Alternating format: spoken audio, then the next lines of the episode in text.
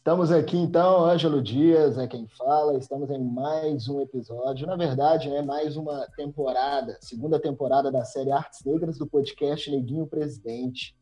Nessa série Artes Negras a gente fala sobre artistas negros, teatro, música, artistas da dança e também sobre seriados negros, por que não? Né? Seriados com a temática negra, com artistas negros aí na maioria né, do elenco. E hoje vamos falar sobre uma das melhores séries, na minha opinião. Vamos conversar sobre ela, uma das melhores séries do ano de 2020. Nem tudo foi péssimo em 2020, né? nem tudo foi ruim, temos boas lembranças. E essa série, né, Lovecraft Country, é uma das melhores séries, na minha opinião, de 2020. E para conversar comigo sobre Lovecraft Country, tenho Morgana e Fran, isso mesmo, gente. Aqui a gente vai bater um papo sobre a série, bem livre mesmo. Então, se você ainda não assistiu a série, você pode fazer o seguinte: é, se você não ligar para spoiler, você escuta o, né, o, episódio. Se ligar, então, né, assiste primeiro a série e depois escuta o episódio. Ah, fica aí na, na sua vontade. Então, como eu disse, estou hoje recebendo aqui, muito prazer, muita alegria de receber Franciele, né? Fran, que é professora, cosplayer e o que mais? Viciada em série? Isso? É isso que você falou? Muito, assim como a Morgana. Isso, estamos recebendo também Morgana, que é professora, atriz e o que mais, Morgana? Viciada em série. Somos viciados. Viciados em série. É, eu é, confesso que comecei a assistir série recentemente, deve ter alguns anos para cá. Na verdade, como a, a Fran tinha dito antes, a gente ela assistia série antes, eu assistia também, né? Só que eu não sabia nem que tinha esse nome. Eu via um programa de televisão, achava que era isso que chamava, tá? porque a gente está acostumado. Eu estava mais, tava mais acostumado com novela, né? E tal. E tudo que não era, não tinha esse nome de novela, eu não sabia o que que era direito. Mas enfim, vamos falar de Lovecraft Country que né, uma das melhores séries, na minha opinião. Não sei se vocês concordam. Ah, inclusive a gente pode discordar aqui, viu? Em vários momentos, pode ficar ali, pode agredir, né? Não tem como mesmo. Tá inclusive, eu discordo de muitas coisas. Lovecraft foi ótima, mas o final me decepcionou tanto, mas tanto que eu não sei se eu coloco dentre as melhores séries. O Watchmen, sim, mas Lovecraft é um talvez, assim. Olha aí, já começamos bem, começamos bem. Isso daí. Então, é. gente, Lovecraft, né? É... Primeira temporada, a gente nem sabe se vai ter outras temporadas. Não, Nossa. a minissérie não vai ter outras temporadas. Olha aí, tá vendo? Pois é. Nossa. É... Mas eu acho também que essa série, ela, igual eu tava falando com o Ângelo mais cedo, assim, essa série, você vê ela uma vez, você vê uma série, aí passa um tempo, você repete, vê de novo, é outra série. E, e, tipo assim, eu já vi o primeiro episódio umas cinco, seis vezes, e até hoje eu descubro novos elementos. É, é como se a série se renovasse a cada momento, assim. Então, eu acho que se a gente não tiver né, uma segunda temporada, a gente vai poder rever e é como se tivesse outra série, porque os olhos abrem, né, os ouvidos, a gente a nossa a nossa sensibilidade desperta com essa série. Ela é cheia de sabe, de peças, de indiretinhas, dessas coisas minuciosas, assim. Sim. E além disso, vendo a série. Pra quem não sabe, né, a série. Desculpa. Pode, pode. Não, pode falar tranquilamente. Vendo a série que a gente é. Quando a gente revisita primeiro, os primeiros episódios, depois de ver a série, a série completa, a gente descobre vários easter eggs, várias referências a, ao que vai acontecer né, e o que está acontecendo de fato é, com outra interpreta interpretação. A gente revisita com outros olhos também. Então, ela sempre se renova isso. a cada referência nova, a cada descoberta nova, a... porque isso foi negado para a gente por, por muito tempo, né? A descoberta da nossa história. Então, depois que a gente assiste tudo e a gente começa a pesquisar eh, as coisas e depois a gente revisita os primeiros episódios e a gente fala, nossa, mas isso significava isso. Nossa, mas isso é um indício daquilo e é muito, muito, muito interessante. Nossa. É, vai lá, Ângelo, pode é, falar. Um amigo meu, ele um amigo meu, ele abandonou a série, tipo assim, é, alguém comentou assim, ah, tô assistindo a série por causa do, do, do meu amigo Ângelo, que publicou no Twitter, aí ele foi e falou assim, ah, mas eu não entendi nada. Eu fui perguntar, mas até qual episódio que ele, né, que você viu? Ele falou, eu vi até o quarto episódio. Falei, pois é, cara. É, tem mais coisa ali que depois tudo se complica e tudo se explica também. Né? É, só contextualizando a série né, da, da HBO, né, da televisão norte-americana, é, desenvolvida pela Misha Green, e e ela começou a ser exibida em 16 de agosto, né, também pela HBO, assim. Como que vocês conheceram a série, assim? Como é que vocês chegaram até ela? É, o Ângelo postou no nosso grupo da escola um episódio do YouTube. E eu estava trabalhando com os meninos é, é, no ensino remoto sobre o racismo e tal. E foi bem na época do, do movimento Vidas Negras Importam, sabe? Que né, fechou cidades nos Estados Unidos e o presidente dos Estados Unidos mandando polícia meter bala mesmo, bater no povo para sair da rua, e lá o pessoal saindo, e aqui também. Então a gente estava discutindo isso na escola, aí o, o Ângelo mandou o episódio, e eu fiquei apaixonada. Fiquei apaixonada. E tipo, eu confesso que a parte que eu não gosto da série é a parte do Lovecraft, que é, uh, são os monstros, né? As coisas místicas, né? Da história do Lovecraft. Mas uh, eu acho que a roteirista ela é tão inteligente e tão sagaz, assim, que nossa, a série é muito boa. Quem não assistiu tem que assistir, não tem como, não dá para viver sem, sem assistir. E você, Fran, como é que você chegou em Lovecraft Country, lá no, nesse território aí da, dessa série? Como eu disse, né, eu sou muito aficionada por séries e eu fiz um propósito em 2020 que eu ia buscar mais séries racializadas, porque eu percebi que muito que eu assistia só propagava a cultura branca. Na verdade, em 2019 eu já tinha feito esse propósito, só que em 2020, com a quarentena, isso foi um pouco mais, sei lá, viabilizado. E eu já conhecia Lovecraft porque durante o ensino médio eu tinha um amigo que foi o amigo que me conscientizou sobre a situação de mulher negra na sociedade, que é o Bob. Inclusive, obrigada, Bob, por tudo, inclusive por me apresentar o Lovecraft. E aí eu estava circulando no YouTube e eu vi esse primeiro episódio que ficou disponível no YouTube e ainda está, né, na verdade, gratuitamente. E eu assisti, eu falei assim, pelo amor de Deus, eu preciso achar alguém com a senha do, do HBO Go para assistir isso, porque é muito bom. O primeiro episódio pega realmente a gente. E, e aí eu assisti o primeiro episódio e já fiquei ansiosa pra, pela semana seguinte para assistir e conhecer mais e entender mais dessa obra, né, que é do Matt, Matt alguma coisa, Matt Ruffalo, uma coisa assim, que reescreveu Lovecraft sob a perspectiva, né, de, de uma pessoa da sobre uma perspectiva racial, né? Sobre o ponto de vista de um homem negro é, lidando com todo aquele imaginário, com todas aquelas criaturas cósmicas do Lovecraft. E eu falei assim, não preciso assistir isso. E até hoje estou atrás do livro, que sempre está esgotado na leitura, inclusive. Isso, realmente, o livro. Ah, mas, enfim, uma hora esse livro você vai, você vai conseguir chegar até ele. Eu cheguei até Lovecraft Country, foi. É, você falou sobre senha, né? Sobre senha do HBO Go. Queria agradecer aí, né, meu amigo Sartre, é, não é o escritor. Se eu pudesse, eu também conversava com o Sartre, o escritor. E o Sartre, né, trabalha lá no CRJ, ator, quadrinista também, tá bombando aí com os quadrinhos dele. E aí ele me passou a senha.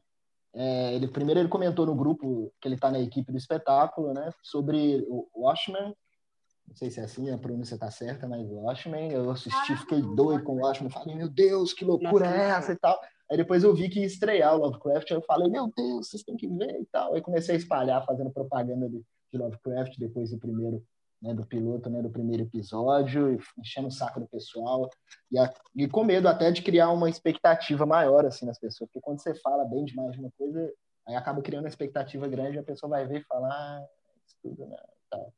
Mas foi assim, agradecer o Sartre aí pela senha do HBO Go, né? Tá, assim, até hoje, espero que ele não troque. Não troca a senha, não, hein, Sartre? Letícia, ainda é isso, né?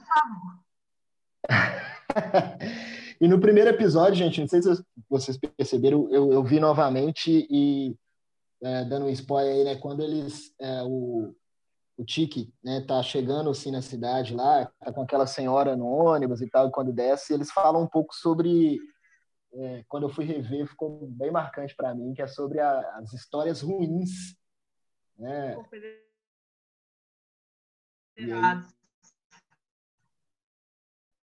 falou uma histórias ruins, meio que justificando, né, as histórias ruins, mas ela fala, mas continua sendo ruim, né? E aí fala, tem isso no primeiro. Sim, é porque ela fala tive... do autor, né? Que ele é racista e tal. Para quem não assistiu, o Tiki estava no, no, ônibus li, lendo um livro do John Conner, na verdade, não sei, não lembro o autor. John Conner, inclusive, a Disney tentou emplacar um filme dele e fracassou lindamente. Eu fiquei muito feliz pelo fracasso da Disney nesse livro, nessa adaptação desse livro, porque o John Conner era um confederado que ele acaba caindo no mundo fantasioso em que ele tem que lutar com criaturas é, do imaginário. Que o John Conner, velho, é um cara que era um confederado, ou seja, ele lutou pela continuação da escravidão. E aí a moça do ônibus questiona ele: Nossa, mas você está lendo o livro que o protagonista é um ex é, é um confederado? Aí ele fala, né? Tipo assim, olha, eu tô lendo pelas histórias. Todo mundo tem um lado ruim e tal. E aí a, a moça do ônibus fala, mas a escravidão não é só um lado ruim, sabe? Tipo, não é uma coisa que, é de, que, que, dá para defender. Uhum. É, logo bem no início, assim, nesse primeiro episódio. Como a gente vai fazer? Não, estamos livres, pode interromper a qualquer momento e tal. Como vocês acham que a gente faz? A gente fala de, de cada episódio ou a gente fala, vai falando direto que vier na cabeça? Exato. Eu acho que de cada episódio é legal. Fiz várias anotações. Dos preferidos, dos odiados. Uhum. Nossa, Você falou sobre o livro, que... né? Esse território Lovecraft do Matt Huff. É, você falou sobre o território Lovecraft do Matt Huff, que não encontra. Mas você pensou em ler, ou, ou você, Morgana, vocês pensaram em ler o território, o Lovecraft mesmo, assim, o, o autor racista lá, o H.P. Lovecraft, algum livro dele? Vocês pensaram? Os contos eu li no ensino médio. E esse território Lovecraft eu só vinha conhecer com a uhum. série. E eu, eu, sou a pessoa que gosta de ir na livraria e pegar o livro. Eu não gosto de encomendar livros. Eu, tipo assim, eu encomendo qualquer outra coisa, mas livro eu gosto de pegar, sentir, olhar para a cara dele, me apaixonar e falar, então, vamos? E como eu não achei uhum. eles na, ele nas livrarias, eu acabei não comprando, só lendo o episódio que tá. O primeiro capítulo do, do livro tá disponível para leitura livre no Amazon Prime. Uhum. E eu li e realmente é muito intrigante. Eu queria ter lido para comparar com a série, mas eu acabei não fazendo isso porque não achei o livro físico, não quero baixar e eu não quero comprar pela internet. É, eu eu confesso que eu não sou muito da leitura, assim. Eu prefiro ler legendas. Mas eu não, eu, eu não uhum. tive vontade de ler o livro, não. Porque o que mais me instigou na série foi como a roteirista pegava casos né, de racismo nos Estados Unidos e trazia para a série. Então, quando eu vi um episódio, eu sempre procurava alguma história daquilo e como que é mascarado, né? E a, até teve um caso que foi até meio que proibido de dizer, né? De um ato muito violento e racista. Então, é, eu confesso que eu pesquiso mais os fatos, né? Do que a, a, a história mesmo, a ficção da história, né? Da, da, da série, assim. Que é uma, é, igual eu falei, é uma coisa que da série que não me, não me atrai, assim. Mas a série é tão boa que me faz ver e rever várias vezes. Uhum. E aí, gente, primeiro episódio, né? O cartão de visita aí, né, que a HBO liberou aí na YouTube. É... Já chegou com. Podem falar aí, gente, podem falar. Aquele sonho, né? Um sonho do, do, do Tique, né? se era bem um sonho e tal. Ele é cheio de referência para como é, a gente já comentou, né, para o restante da série, né? Sim, o sonho do Tiki, é ele, tá vê, né? É, quando ele tá no ônibus, ele acaba adormecendo e aí ele sonha com coisas reais com, e coisas fantasiosas ao mesmo tempo.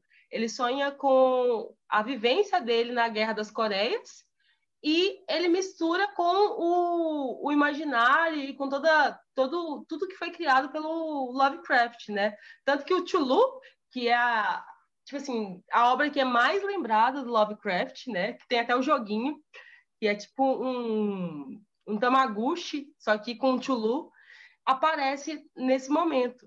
E o interessante é como a Morgana disse, né? A roteirista, ela mescla o real com o imaginário. Ela pega lá todo o imaginário que foi criado pelo Lovecraft e mescla com a realidade do Tic. Quando ele vê o Chulu, que é a criatura maléfica, é o mal encarnado do Lovecraft, sendo derrotado pelo Jack Robinson, que foi um dos foi um dos não, foi o primeiro negro da do Dodgers, né, da, da liga de beisebol uma das mais importantes dos Estados Unidos até hoje, que é o Dodgers. Eu acho isso incrível. E é muito legal como isso linka com o episódio 9, que a gente vai falar depois, eu acho. Nossa, Espero que a gente episódio... chegue nele, porque é o meu preferido. I got you, kid. é. Nossa, velho. No... Essa frase, quando ele fala, eu arrepio toda. Tô arrepiando agora, só de lembrar. Nossa, e, é, você, Morgana, esse primeiro episódio aí? É o meu preferido é o meu preferido, eu, tanto que eu assisti seis vezes, né? E assim, Nossa. por que, que é o meu preferido? Porque a, as coisas ainda estão boas, apesar que é trágico, mas as coisas ainda estão boas. Que, nossa, gente, você costuma com a pessoa e depois, né, você vê o final assim, aí você, nossa, é sofrido. Mas eu acho assim, que o primeiro episódio, ele, nossa, ele, ele, ele é o começo e o final termina, assim, o, o último episódio é como se fosse o dois do primeiro, porque eles são muito linkados. Cada coisinha, assim, nossa, é, mas é o meu o, o, primeiro episódio todo mundo tem que ver, tá no YouTube, vejam, porque é ótimo. Aí depois vocês vão sofrer junto com a gente, né? Porque aí começa o bicho pegar. E ele é cheio de referências e o seu, Ângelo, qual é o seu episódio favorito, assim, sabe? Qual que você mais gosta? Ah, é difícil demais, o que eu mais gosto, difícil demais. Eu gostei muito desse, né, por ser o primeiro. Ele tem vários, várias referências históricas, né, assim, é, da segregação racial americana e outras referências mais para a história americana, assim, que, que, provavelmente, né, o americano viu esse primeiro episódio, negro americano, ele conseguiu, né, ter, identificar muita coisa, assim. A gente depois pesquisando que a gente vai descobrindo assim é, alguma, alguma, coisa ou outra a gente né consegue identificar e tal mas o episódio para mim é nossa é melhor que eu, tem, deixa eu ver. Tem uns que eu não gosto muito né? Mas os melhores esse primeiro não chega a ser o melhor mas eu gosto muito do, dos espíritos né? Aquele episódio dos terceiro, espíritos que eu, é o terceiro é. me emocionei bastante assim com ele. E o último também, né? Mas nossa, mas tem muito episódio, tem o da da da, da Di, né, também, que ela, que ela é perseguida. Nossa, esse episódio é ótimo. É o Diga Bubu. da Coreia também eu acho legal. Isso. Também é muito legal. Então, o segundo episódio, dando a sequência assim, o segundo uhum. episódio foi nossa. Surpreendente.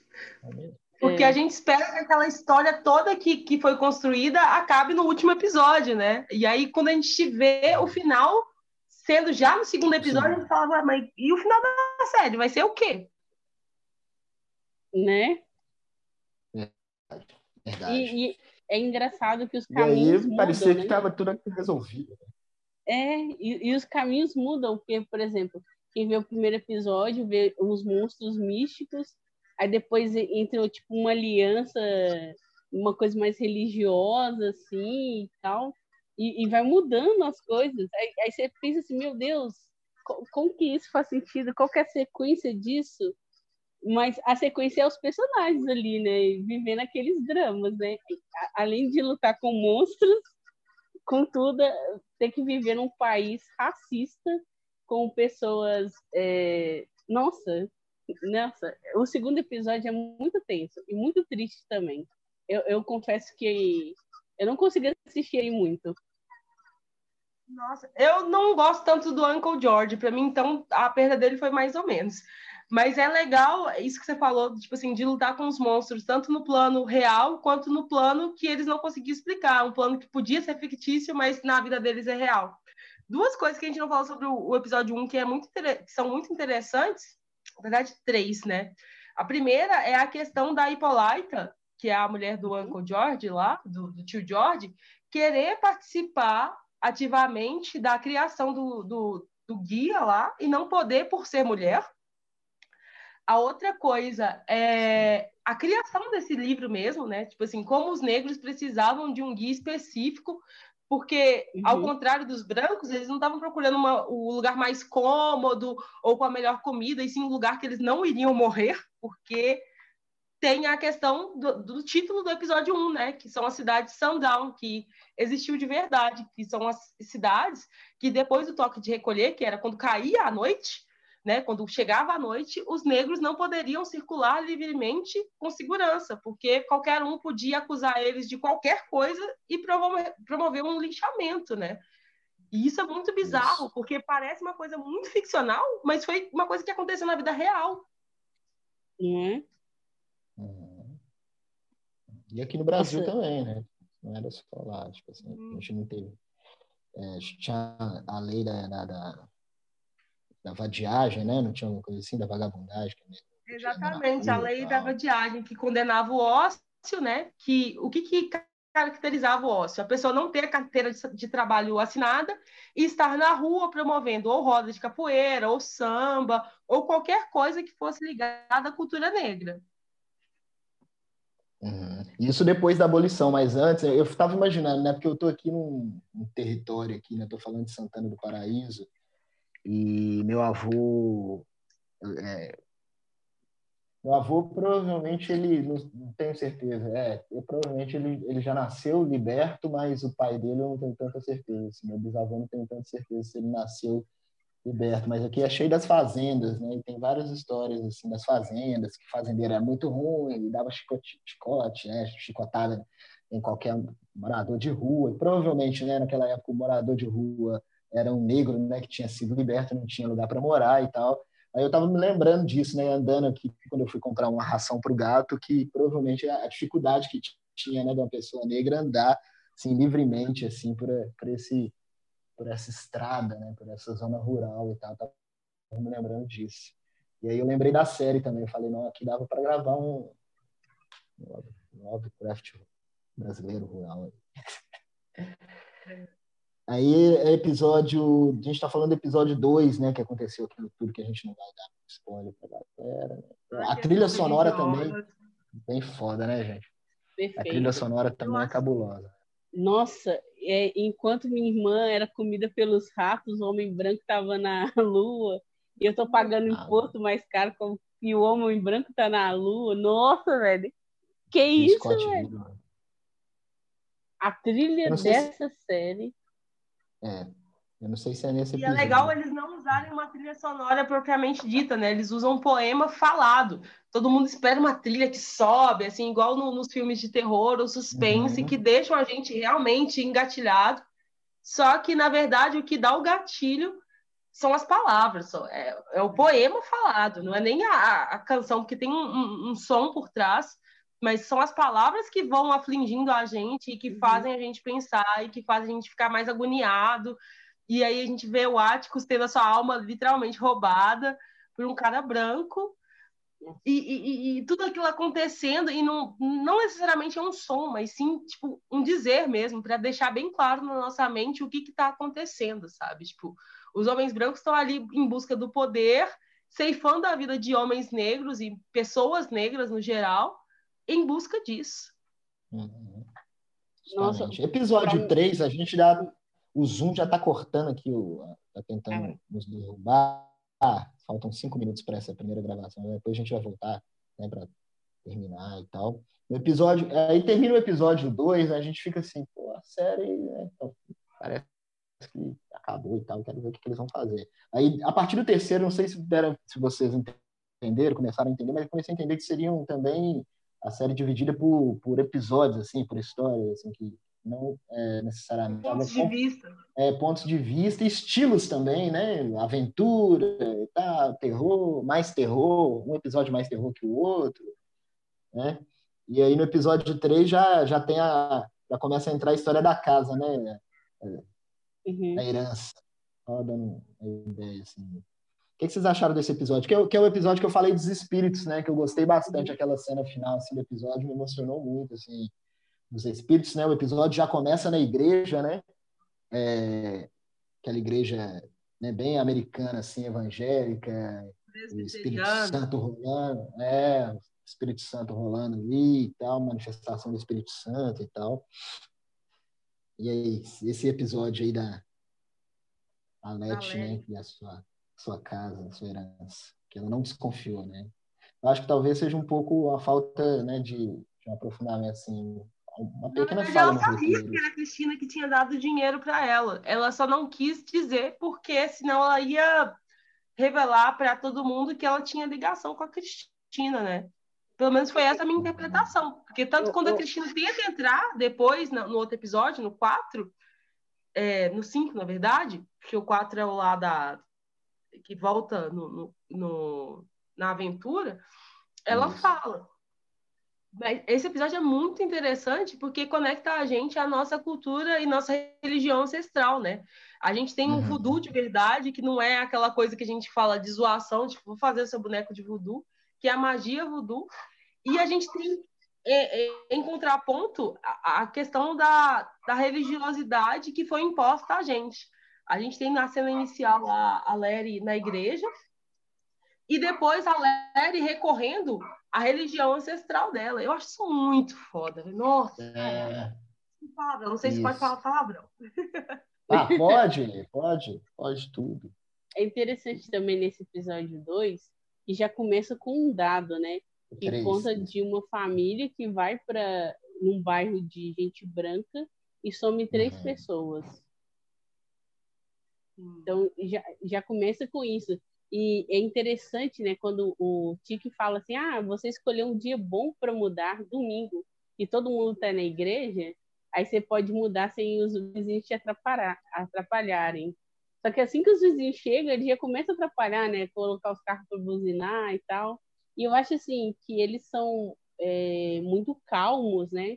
Porque imagina, de noite, de noite, aqueles carros buzinando nem para ir lá tirar a bateria ou roubar o carro, não, eles estão lá, ó. Não é, é só, essa é a sua manifestação contra a minha presença aqui, mas a minha presença aqui respeita a sua manifestação e vai continuar aqui porque eu mereço estar aqui. Então, eu acho muito esse episódio é muito poderoso assim. É, e mostra o terror, né? É o terror racial. Mas além disso, racial, tem uma outra coisa que é tipo assim, a buzina, ela não tá incomodando só os negros, porque os brancos estão lá no mesmo bairro, sabe? Tipo assim, é, é, é como o racismo, por mais que eles, ele, ele incomode toda a sociedade, tem um, um, uma parcela que está mais afetada, que é a parcela negra. Porque é a uhum. parcela que tende a ceder e é a parcela que tende a se afastar daqueles espaços. Porque vamos pensar, né? Tipo, aquele era um bairro tradicionalmente branco, as buzinas estavam lá tinha casa de gente branca do outro lado e eles estavam incomodados, mas eles estavam incomodados, mas eles falavam: ah, a gente está incomodado aqui só esse momento, é só um período, só para afastar essa galera. Depois que essa galera foi embora, a gente vai retomar a nossa paz. Só que quem estava perturbando a paz real não era, tipo assim, a presença dos negros, e sim o incômodo dos brancos. Isso é muito interessante também de pensar, sabe? Tipo assim, o quanto o racismo afeta não só a gente, mas toda a sociedade, quando ela tipo, impede a gente de acessar espaços em que a gente podia somar. Mas isso não é permitido, sabe? Porque esse não é o nosso espaço. Verdade. We have a poem here. It's called Whitey on the Moon. and uh, it was inspired. It was inspired by some whiteys on the moon. So I want to give credit where credit is due. All right. That's it.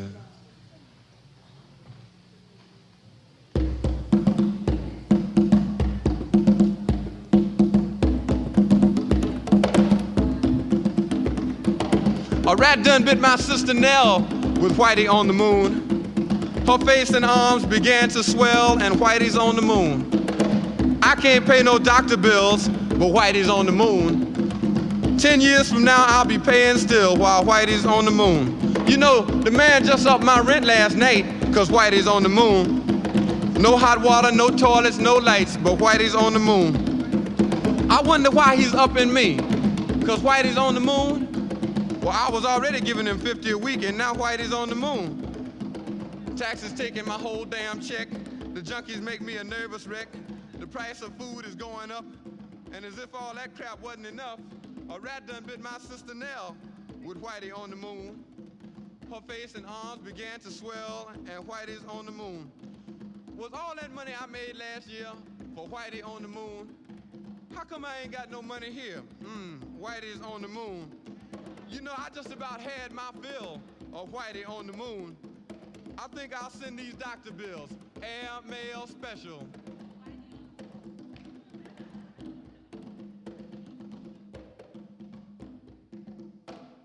To Whitey on the moon.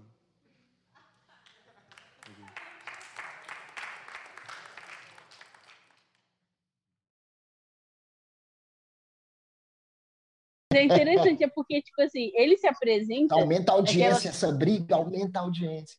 É, ele se apresenta assim como alcoólatra, né? Como uma pessoa violenta. E o Tiki fala da, da, da infância que ele teve só apanhando e tal.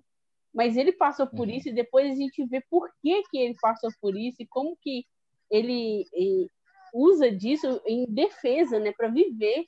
Cara, ele viu o amor da vida dele ser morto na frente dele o pai dele batia nele porque ele era gay, velho.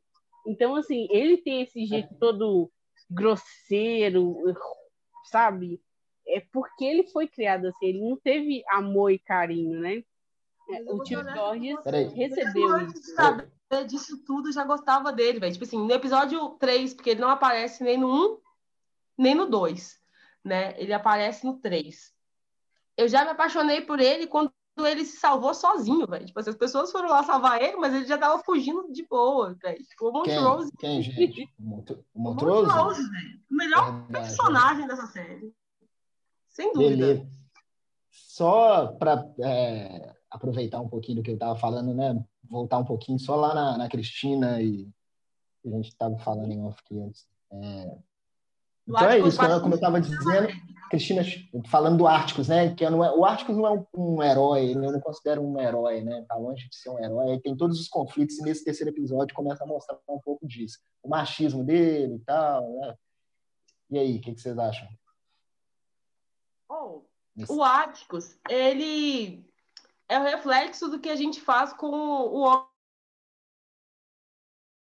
monte de, de, expectativas que, na verdade, é um monte de expectativas criadas pela comunidade branca do homem negro sendo reprodutor, sendo mais forte, sendo isso, sendo aquilo.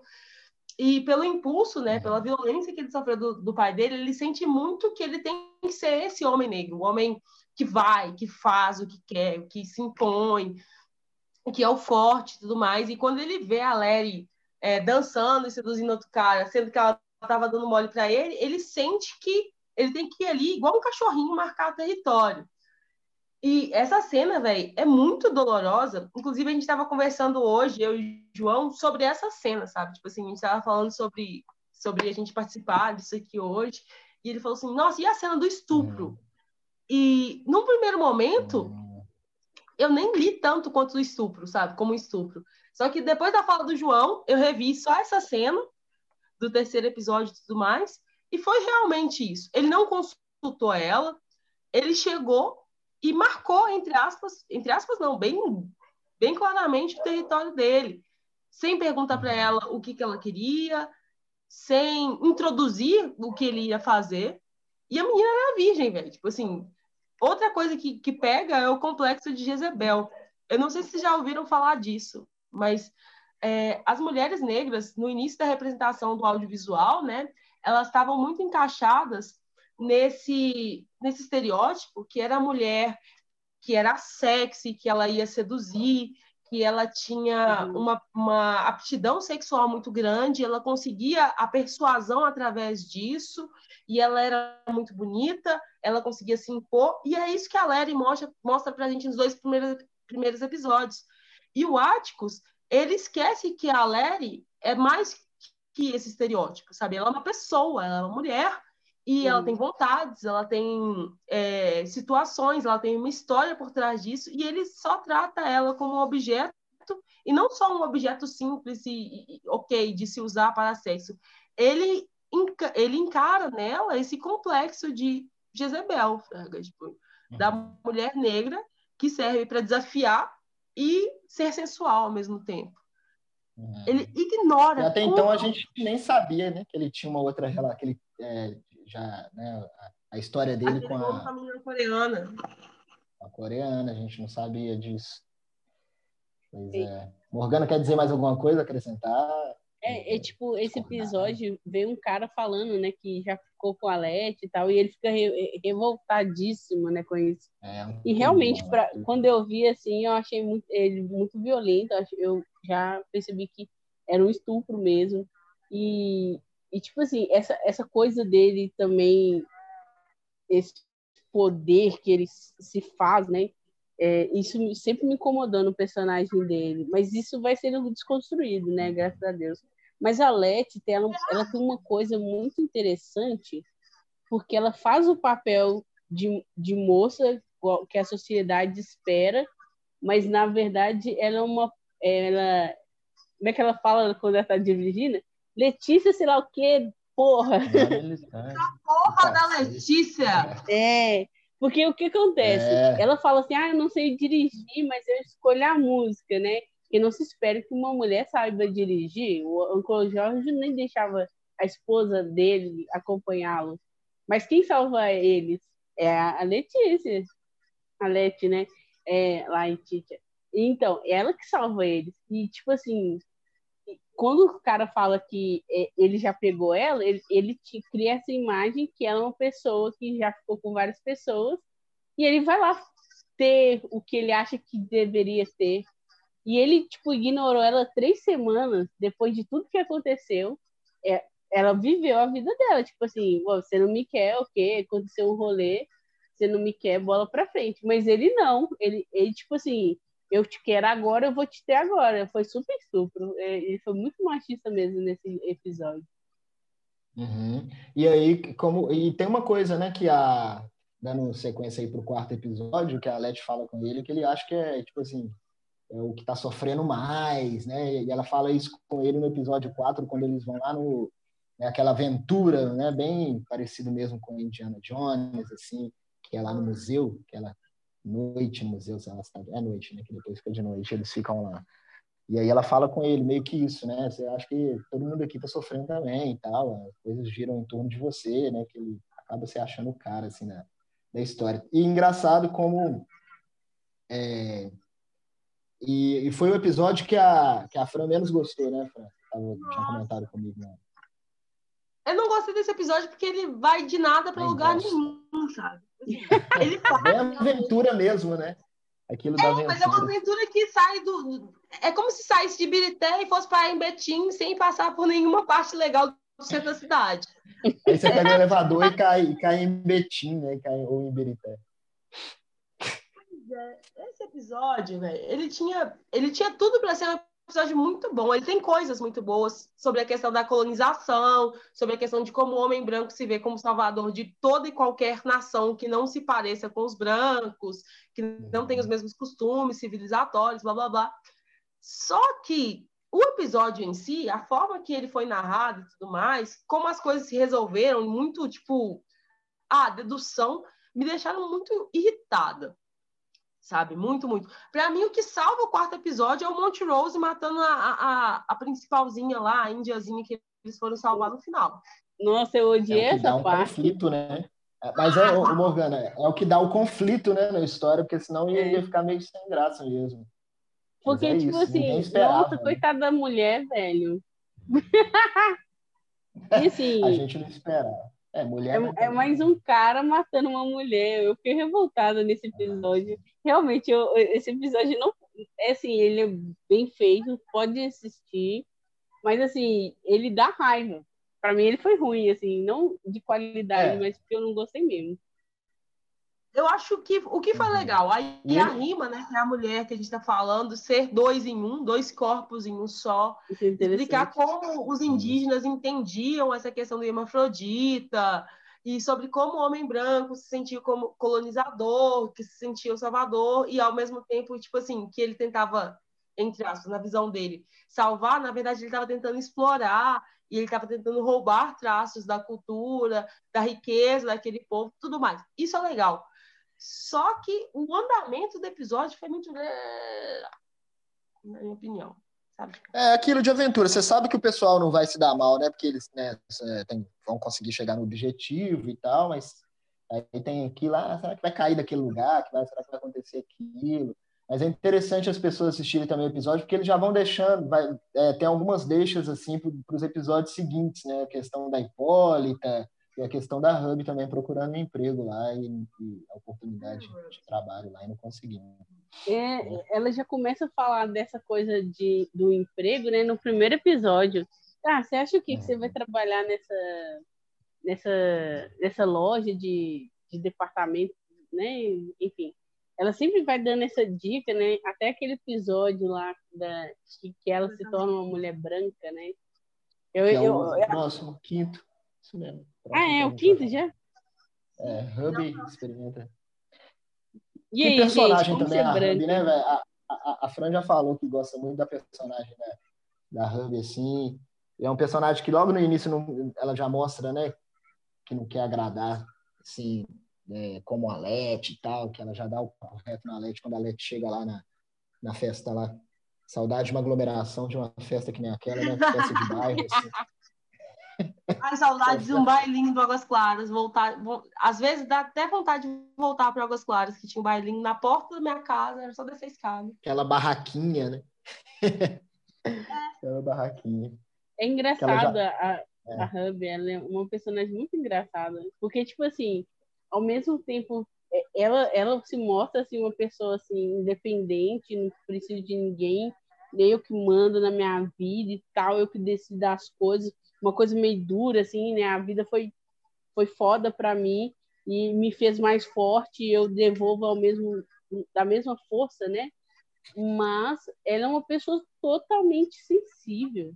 Você vê lá nos últimos episódios, quando a, a Leti pede ela um favor, ela joga na cara dela, você só me pede favor, mas ela vai lá e faz. É. Bom, a Ruby, e, e ela... é, Uhum. Ela encarna muito o que todas nós, mulheres negras, é, vivemos, né? Sabe? Tipo, uhum. a gente sempre é encarada, a gente nunca é retratada no audiovisual como uma mulher sensível, passiva de erro, sabe? A mulher que é merecedora de amor, nem nada do gênero. Né? Então a Ruby tá lá atrás do dela. Ela. Eu não sei se você lembra, o Ângelo, quando a gente conversou, que eu falei que eu odiava a Larry e eu continuo, uhum. eu continuo odiando a Letícia. Muito, muito, muito, muito. Por quê? É, Morgana, não sei se você vai compartilhar da minha opinião, provavelmente não. Mas eu acho que ela se parece muito com o que a gente tem hoje no ativismo de internet, sabe? É, e é uma coisa que o Jonga até retoma no, no álbum dele, Ladrão, que é tipo seguinte: a gente fica falando de empatia, de entender o lado do outro e tudo mais na internet, mas a gente não olha pelos nossos da nossa família, sabe? Tipo, uhum. se a pessoa discorda da gente, ela já não é mais família. O cara que tá lá na internet que concorda com a gente é mais nossa família do que a gente. E eu acho que é muito isso que a, Le... a relação da, Lery, a da Letícia e da Ruby é muito isso, sabe? Ela é uma mulher, a Letícia é o quê? É uma menina que é privilegiada, porque ela tem uma pele mais clara, ela tem um corpo mais padrão, então ela é mais bem quista e bem vista pela sociedade. Uhum. E ela usa, ela, ela usa do artifício do ativismo para falar que ela é parte da comunidade negra. Mas olha quando ela, olha a relação dela com os dois irmãos dela, a, tanto a Ruby quanto o, acho que é Martin ou Marvin, que é o irmão dela que eles visitam lá no segundo episódio antes de ir para Arda sabe? Uhum. Ela é menina que pede favor, é a menina que não foi no enterro da mãe. Ah, ela estava libertando a galera que foi presa. Beleza. Tranquilo, é uma causa nobre? É uma causa nobre pra caramba. Mas é, até onde vale a nossa palavra, nosso ativismo, nosso nós somos por nós, quando a gente literalmente, no caso da Leti, não olha pelos dela. Verdade. Boa pergunta, boa pergunta. Nossa, eu acho que isso que você pontuou é, é muito foda, né? É igual o pessoal, né? É, ama todo mundo no Natal, na igreja. É, e depois joga pedra. É hoje. Pois é. Realmente. Ela tem isso mesmo. Engraçado você falar isso, porque apesar dela ser uma personagem negra, é, ela se porta muito como, como uma pessoa branca, sabe? É aquela pessoa que tem tudo na mão e quer tudo na mão, sabe? Não é uma pessoa que constrói o próprio caminho igual a, a Ruby. Porque ela não teve que fazer isso, né? No episódio 3, quando ela, ela compra a casa e tem aquela festa lá, e eles até falam do Martin, eles até tratam sobre essa questão da relação interracial e das pessoas que nascem dessa relação interracial, né? Que não são nem negras nem brancas, sabe? Elas são mestiças. E qual que é o lugar dessas pessoas na sociedade? E qual que é o discurso que elas vão encarar? E qual que é o discurso que a Leti está encarando? Beleza. Ela fez a casa, ela tá lá lutando, mas ela não consegue entender o lado da, da Ruby, velho. Que, tipo, é a mulher que tá lá ela até questiona a Ruby, tipo assim, ah, por que você não só canta? Porque a Ruby precisa viver, velho. Não dá pra viver de cantar naquela época sendo a Ruby, velho. Tipo, uhum. ela não tem ela um padrão o privilégio de sair, né? Uhum. Desculpa, pode continuar, foi mal. Desculpa aí. Não, pode falar. Eu fiquei envergonhada, assim. Eu acho que eu tô falando demais. não, eu tô não, adorando imagina. as considerações. Não tá falando demais, não. Você tá falando da indústria fonográfica da, da Hub? É, é porque, tipo assim, é, a gente falou das carências da Ruby, né? E, e, por que, que existem essas carências? Porque os espaços que, em certa medida, são permitidos para Letícia nunca foram permitidos para a Ruby, véio. Tipo, nunca. A, a Letícia, olha, o cara inventou que transou com ela. A Ruby, o que, que a gente tem da Ruby? Nada. Né? Além da história que foi contada no episódio 5 que ela cede aos caprichos do cara branco e tal. É, para conseguir o que ele queria, né? O que ela queria, o que ele e ela queria. É, realmente. realmente. Nossa, ah, esse episódio 5 é muito interessante, né? Que maravilha, né? É, Os efeitos especiais, cara. Dessa metamorfose, né? Bem legal. Não, é não sei se. Isso foi engraçado, isso foi engraçado. Mas aí, quem fala primeiro? Vai lá. Primeiro Morgana, as damas. Eu, eu sou um cavaleiro. eu achei muito interessante esse episódio. E assim, como, tipo assim, como ser uma pessoa branca e assim, e ela notando essa diferença, porque ela vê, ela vive essa diferença na vida, né?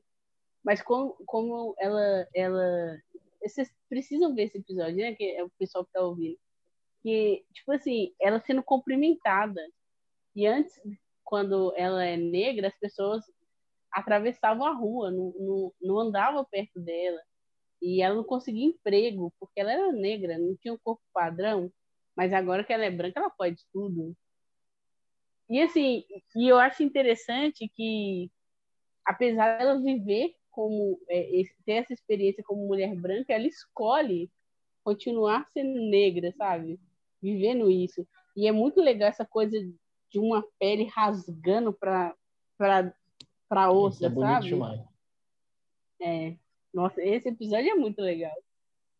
Acho esse, esse, esse episódio, eu, enquanto mulher negra que se relaciona com homem branco, um dos mais simbólicos. Esse e o da Hipólita lá, da Hipólita, foram os mais simbólicos para mim depois do 9. Né? É, a gente faz muito isso, sabe? Tipo assim, para a gente ser aceito é, em certos espaços, a gente veste muito a máscara branca, que é a máscara ou da, da personalidade branca em si, ou da personalidade que os brancos esperam da gente.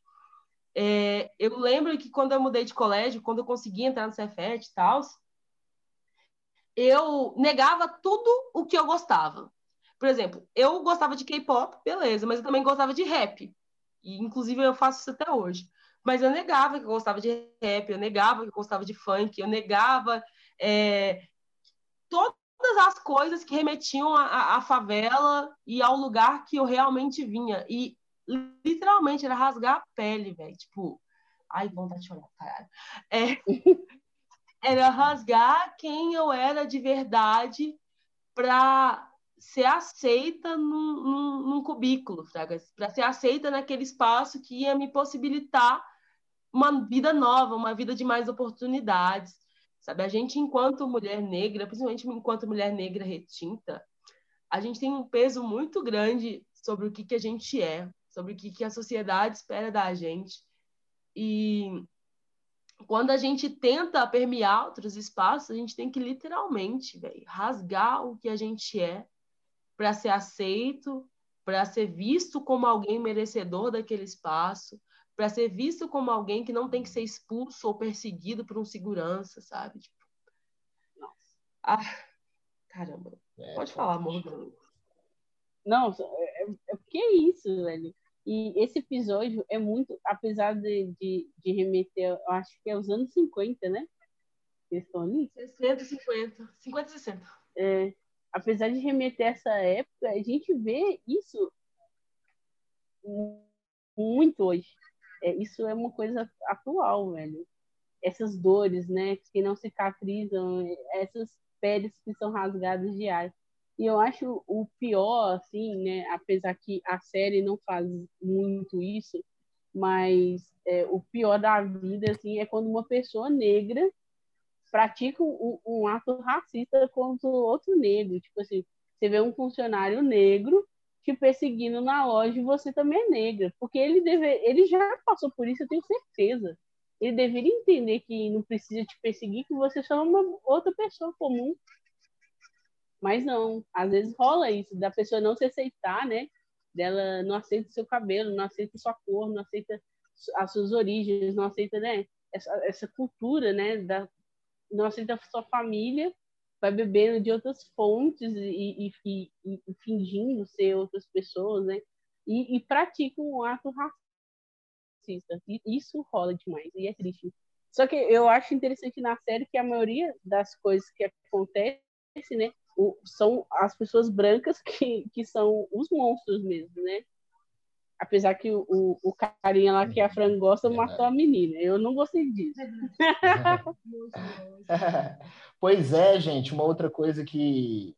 E é isso, né, que você falou de aceitar, né, né Morgana? É... E que é uma palavra que eu não gosto, que é tolerar, né? A tolerância religiosa, a tolerância racial. Né? Pra, eu entendo que tolerar você não aceita, né? Eu acho que o ideal seria aceitar mesmo. Mas esse episódio me lembra muito o episódio de Atlanta. Não sei se vocês assistiram Atlanta lá com, com Don Glover lá e tal. Tem um episódio que é o Black TV americana, né? É Black American Television. Televisão. Não, eu comecei a assistir Atlanta, eu não consegui. É, americana. Que, um, o, o cara que se acha branco, né? Vocês conhecem esse episódio? O cara se acha branco e ele é é um episódio que o cara ele se considera considera um cara como transracial.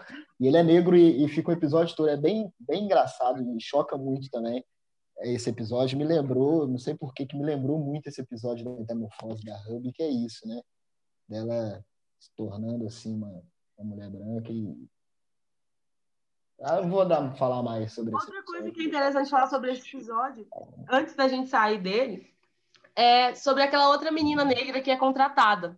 Eu não sei se vocês lembram, né? A, Ruby, a Ruby vai tentar aquele emprego, só que uma outra, eles falam que não tinha aquela vaga, mas uma outra menina negra é contratada. E ela é contratada por dois motivos.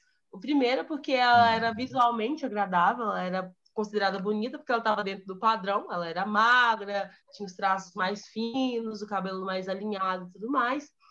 Mas tinha uma segunda questão. É, inclusive, eu conversei com uma amiga minha sobre isso e tal, que ela percebeu depois. É, os brancos, eles tinham tanto essa questão de negar a capacidade dos negros que eles preferiam contratar um negro incapaz para provar a tese deles do que contratar negros capazes. Não sei se vocês lembram, mas a, a uhum. Ruby ela tinha vários cursos e tudo mais. Ela queria aquela vaga porque ela estava realmente preparada para aquela vaga.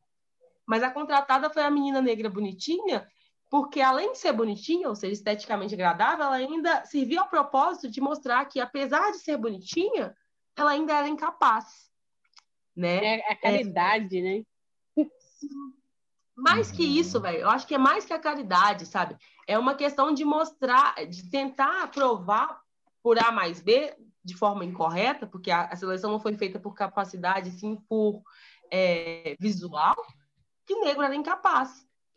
Eles, não, eles não toleravam uma Ruby lá, que apesar de não ser padrão, ela tinha toda a capacidade para administrar aquela, aquele balcão de maquiagem para pessoas de cor. Eles queriam uma menina que eles pudessem falar ali, olha como é que ela é ruim. Ela é ruim porque ela é negra. É. É.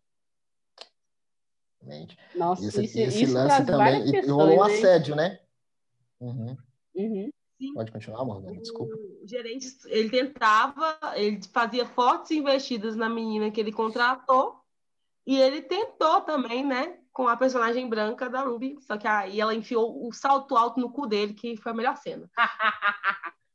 Ah, é, uma das melhores cenas da história, né, da série. Nossa, é quando você... É. Dele, nossa, fiquei tão feliz. Quando você falou do despreparo, assim, às vezes da pessoa negra, da... É, eu fiquei pensando né, nas nossas escolas e como a educação, tudo é sucateado, assim. Uhum. E, infelizmente, né, a, a, faz uma pesquisa, mas a maior, a maior parte das pessoas que utilizam os serviços públicos são negros, né?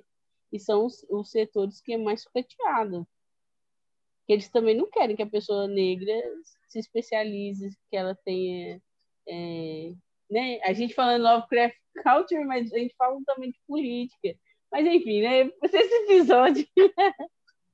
Muito bom esse episódio que a gente ficou agarrado um pouquinho nele. Para finalizar, né, teve esse assédio aí né, na, na, na, loja, né, é, do gerente. A gente está gravando aqui em 29 de dezembro de 2020, né? Recentemente estourou aí uma série de denúncias contra um gerente de uma loja do Shopping Y, né? Vou falar aqui o nome da, da loja, não sei se vocês estão sabendo, que ele assediava lá. Inclusive tem a denúncia de uma é, a, a, funcionária era adolescente na época, 17 anos. É bem engraçado. A gente pode fazer Aqui em BH, a loja Ana Modas? Isso, isso mesmo. Tá, tá em investigação lá esse, esse rolê aí. Me lembrei disso nesse momento. Episódio 6 é o episódio da Coreia, né, gente? Olha que maravilha, hein? E a, a HBO rica, maravilhosa, é, muita grana. Uma coisa que eu pensei muito também durante essa série é como é bom ter um, um dinheiro, né, para bancar assim, o que você quer fazer assim também, né? Eu achei esse episódio bem bonito, o episódio da Coreia, né? Que revela mais coisa aí do Chicken, né, do Articus. Uhum. É, quer falar, uma superprodução, né, gente? Quase todo gravado em coreano, né? Pode ir lá, Fran. Nossa, lá, Fran. eu como pessoa do K-pop daquelas? Mas eu gosto muito de cultura oriental desde mais nova também, porque eu acompanho muito anime, muito desenho, e não só a Coreia do Sul, como o Japão, a China, Coreia do Norte em geral. Esse episódio, ele é muito bacana, velho. Tipo assim, eu fico muito triste que a personagem que acabei de esquecer o nome, a Dia, a Dia, ou Dia, ela é muito sucateada, porque ela aparece nesse e no último para salvar o Tique. Mas eu achei legal, primeiro, como eles trataram a mitologia dessa, dessa região. É, não sei se vocês não. Alguém aí assistiu Naruto? Uh, não lembro, mas eu acho que eu já vi quando criança. eu também não. Gente do céu, vocês eu estão muito velhas, né? Enfim, a Dia. Esse ano de 2021 ela... eu vou assistir Naruto ela é o demônio que habita o Naruto, que também é ao mesmo tempo, né? Tipo assim, essa lenda ela é recontada em vários pontos da Ásia de, com algumas diferenças, né? Como se fosse a nossa Yara, né?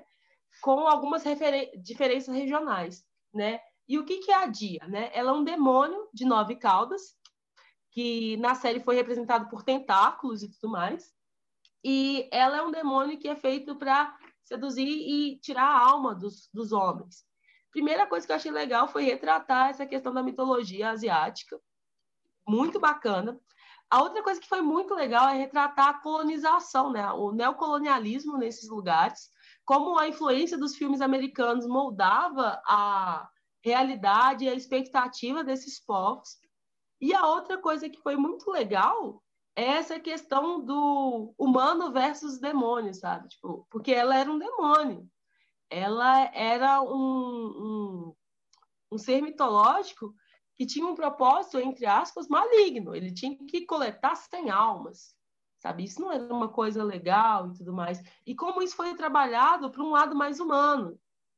Ai, gente, esse episódio é muito, muito, muito maravilhoso, sabe? Tipo, a relação de como o demônio foi se humanizando e através da, da, da esperança, através da expectativa causada pelos filmes e, no final, através do amor pelo Tique, é, aquele demônio foi se transformando cada vez mais em um ser humano.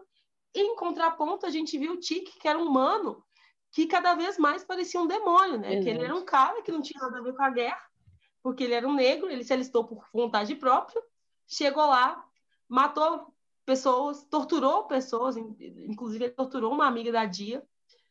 E, e, e é muito legal ver né, esse contraponto, demônio versus contraponto, demônio versus humano, humano versus demônio se encontrando num ponto em comum, velho. Eu achei esse episódio maravilhoso. É interessante você falar isso.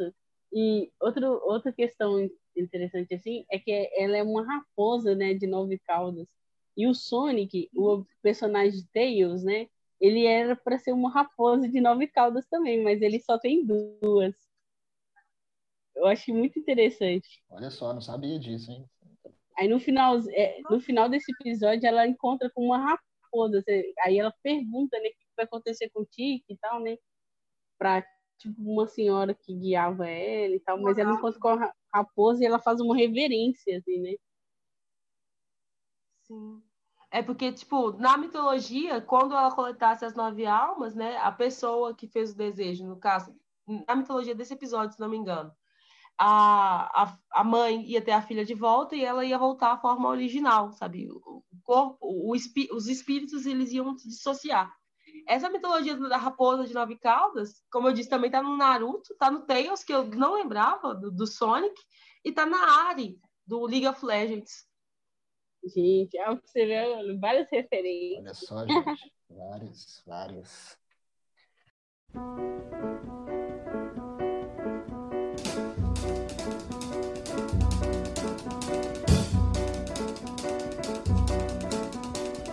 Oh, Cinnamon, gonna run to? Cinnamon, where you gonna run to?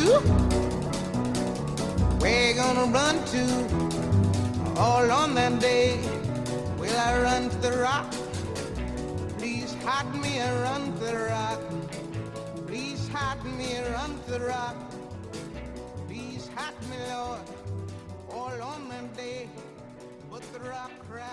Busca incansável de respostas de Hipólita leva numa viagem multidimensional de autodescoberta. Ah, esse episódio é ótimo, né, gente? Maravilhoso. Isso é eu acho que é um dos episódios mais marcantes assim, da história das séries. E vocês? É meu segundo favorito, assim, sabe? O primeiro é o de Tulsa, o segundo é esse, com certeza. É, Nossa, é, é muito legal mesmo, nossa. As viagens, que ela cresce, nossa quanto foi negado a ela, a gente descobre o que, que era a Hipólita de verdade, né? Porque a gente vê Hipólita como mãe de família, aquela mulher, né, que está do lado de um grande homem, que é o tio Jorge, mas a gente não consegue perceber, perceber, tipo assim, entender a grandeza dela até que ela está sozinha, sabe? Até que ela não tem mais ninguém, até que ela se desprende do papel de dona de casa, de esposa, de mãe. Aí a gente vai entender a, a, as multifacetas de uma mulher negra, né, cientista na nossa sociedade, sabe? O quanto que a gente nega à mulher espaços que são espaços de intelectualidade, espaços em que a voz dela é, é ouvida, que a inteligência dela é apreciada, velho. Ou oh, esse episódio, sabe? Ela vê que a liberdade que ela queria antes, né, que era aquela liberdade mais libertina, sabe, mais voltada para a questão sexual, que é o primeiro lugar que ela fala que ela quer ir é para aquele teatro de Paris lá. Ela perceber que aquilo é interessante, mas ainda não era o que ela buscava, porque é isso, né? A gente não é. A nossa liberdade ela não está ligada só à questão sexual, ela não está ligada só à questão da gente se desprender do papel de mãe ou de mulher, ela está ligada a gente se descobrir, a gente conseguir é, entender, ouvir a nossa voz e fazer a nossa voz ser ouvida também. Eu achei esse, esse episódio é lindo, maravilhoso. É verdade.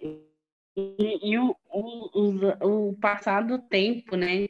Que ela domina o, o, tempo, assim, e vive tudo que ela tinha que ver, aprende tudo que ela quer aprender. Nossa, é um episódio, é como se ela tivesse mil vidas, assim, na mesma vida, e ela volta uma mulher super foda, e o, o, ideal, assim, que, tipo assim, ela sempre foi essa mulher. Só que, tipo, era a sociedade que aprendia, às vezes a, a própria questão dela se, se ver mulher e, e, se deixar aprisionar, mas quando ela volta, ela volta assim, não, ninguém, ninguém me segura mais, é doido demais. Esse episódio também tem uma homenagem a Elsa Soares, né? É, a Misha Green até postou no mesmo dia no Twitter, a Misha Green, que é uma das produtoras, homenagem que eles fizeram a Elsa Soares com o figurino da Mulher do Fim do Mundo, né, de um dos discos e tal.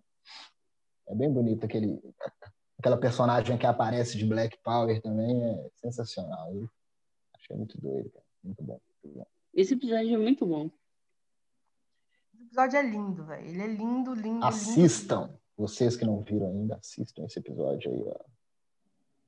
As Amazonas Negras também foi um negócio muito bacana de ver, Nossa. sabe? Verdade. Com certeza. E a gente vê a história das Amazonas. O que, que conta a história das Amazonas, geralmente, né? É, a gente tem a Mulher Maravilha, mas aí é um, um, são Amazonas todas que brancas, assim, exceto a, a Núbia, né? Que é a irmã da Mulher Maravilha Negra.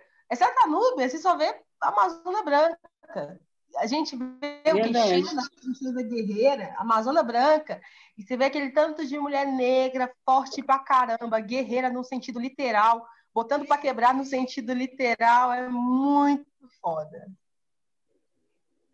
Na Marvel tem as Valkyrias, né? Que aí tem uma personagem como, como se fosse a Amazônia, que é negra.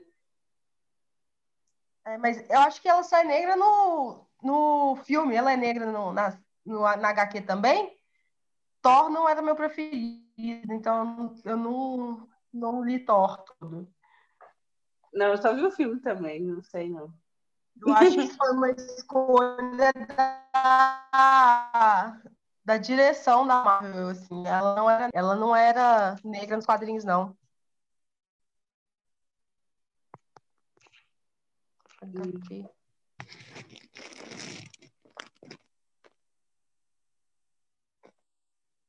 Não, não era. Natal eles fizeram ela na atriz. Mas se vocês olharem, ela era lourinha. Michelle Rodrigues. Oi? O nome da atriz é Michelle Rodrigues. Ah, bom. É... Episódio 8? Uhum. Ah, episódio 8? Vamos para o episódio 8? O episódio 8 é esse da, da Diga Bubu, né? Diga Bubu que a Diana, a Dia, ela é, ela começa né, a ter, ter aquelas visões. É, o episódio, na verdade, começa com, com o velório, né, do, do amigo da Di, né, um caso baseado em fato real, né, que rolou mesmo. Bem forte, assim, esse episódio também, bem histórico, né, que mostra todo aquele dá para sentir o calor né, do lugar, é, é, muito doido, que eu lembro do, episódio do velório, né? e aí dá para sentir aquele calor que tá, passa para a gente. E, e a Di, né, tendo aquelas visões meio que perturbadas e tal, assim, ela se perde. E aí já já tá uma tensão, né? Porque o pai já morreu, a mãe sumiu, não sabe onde é que a mãe tá.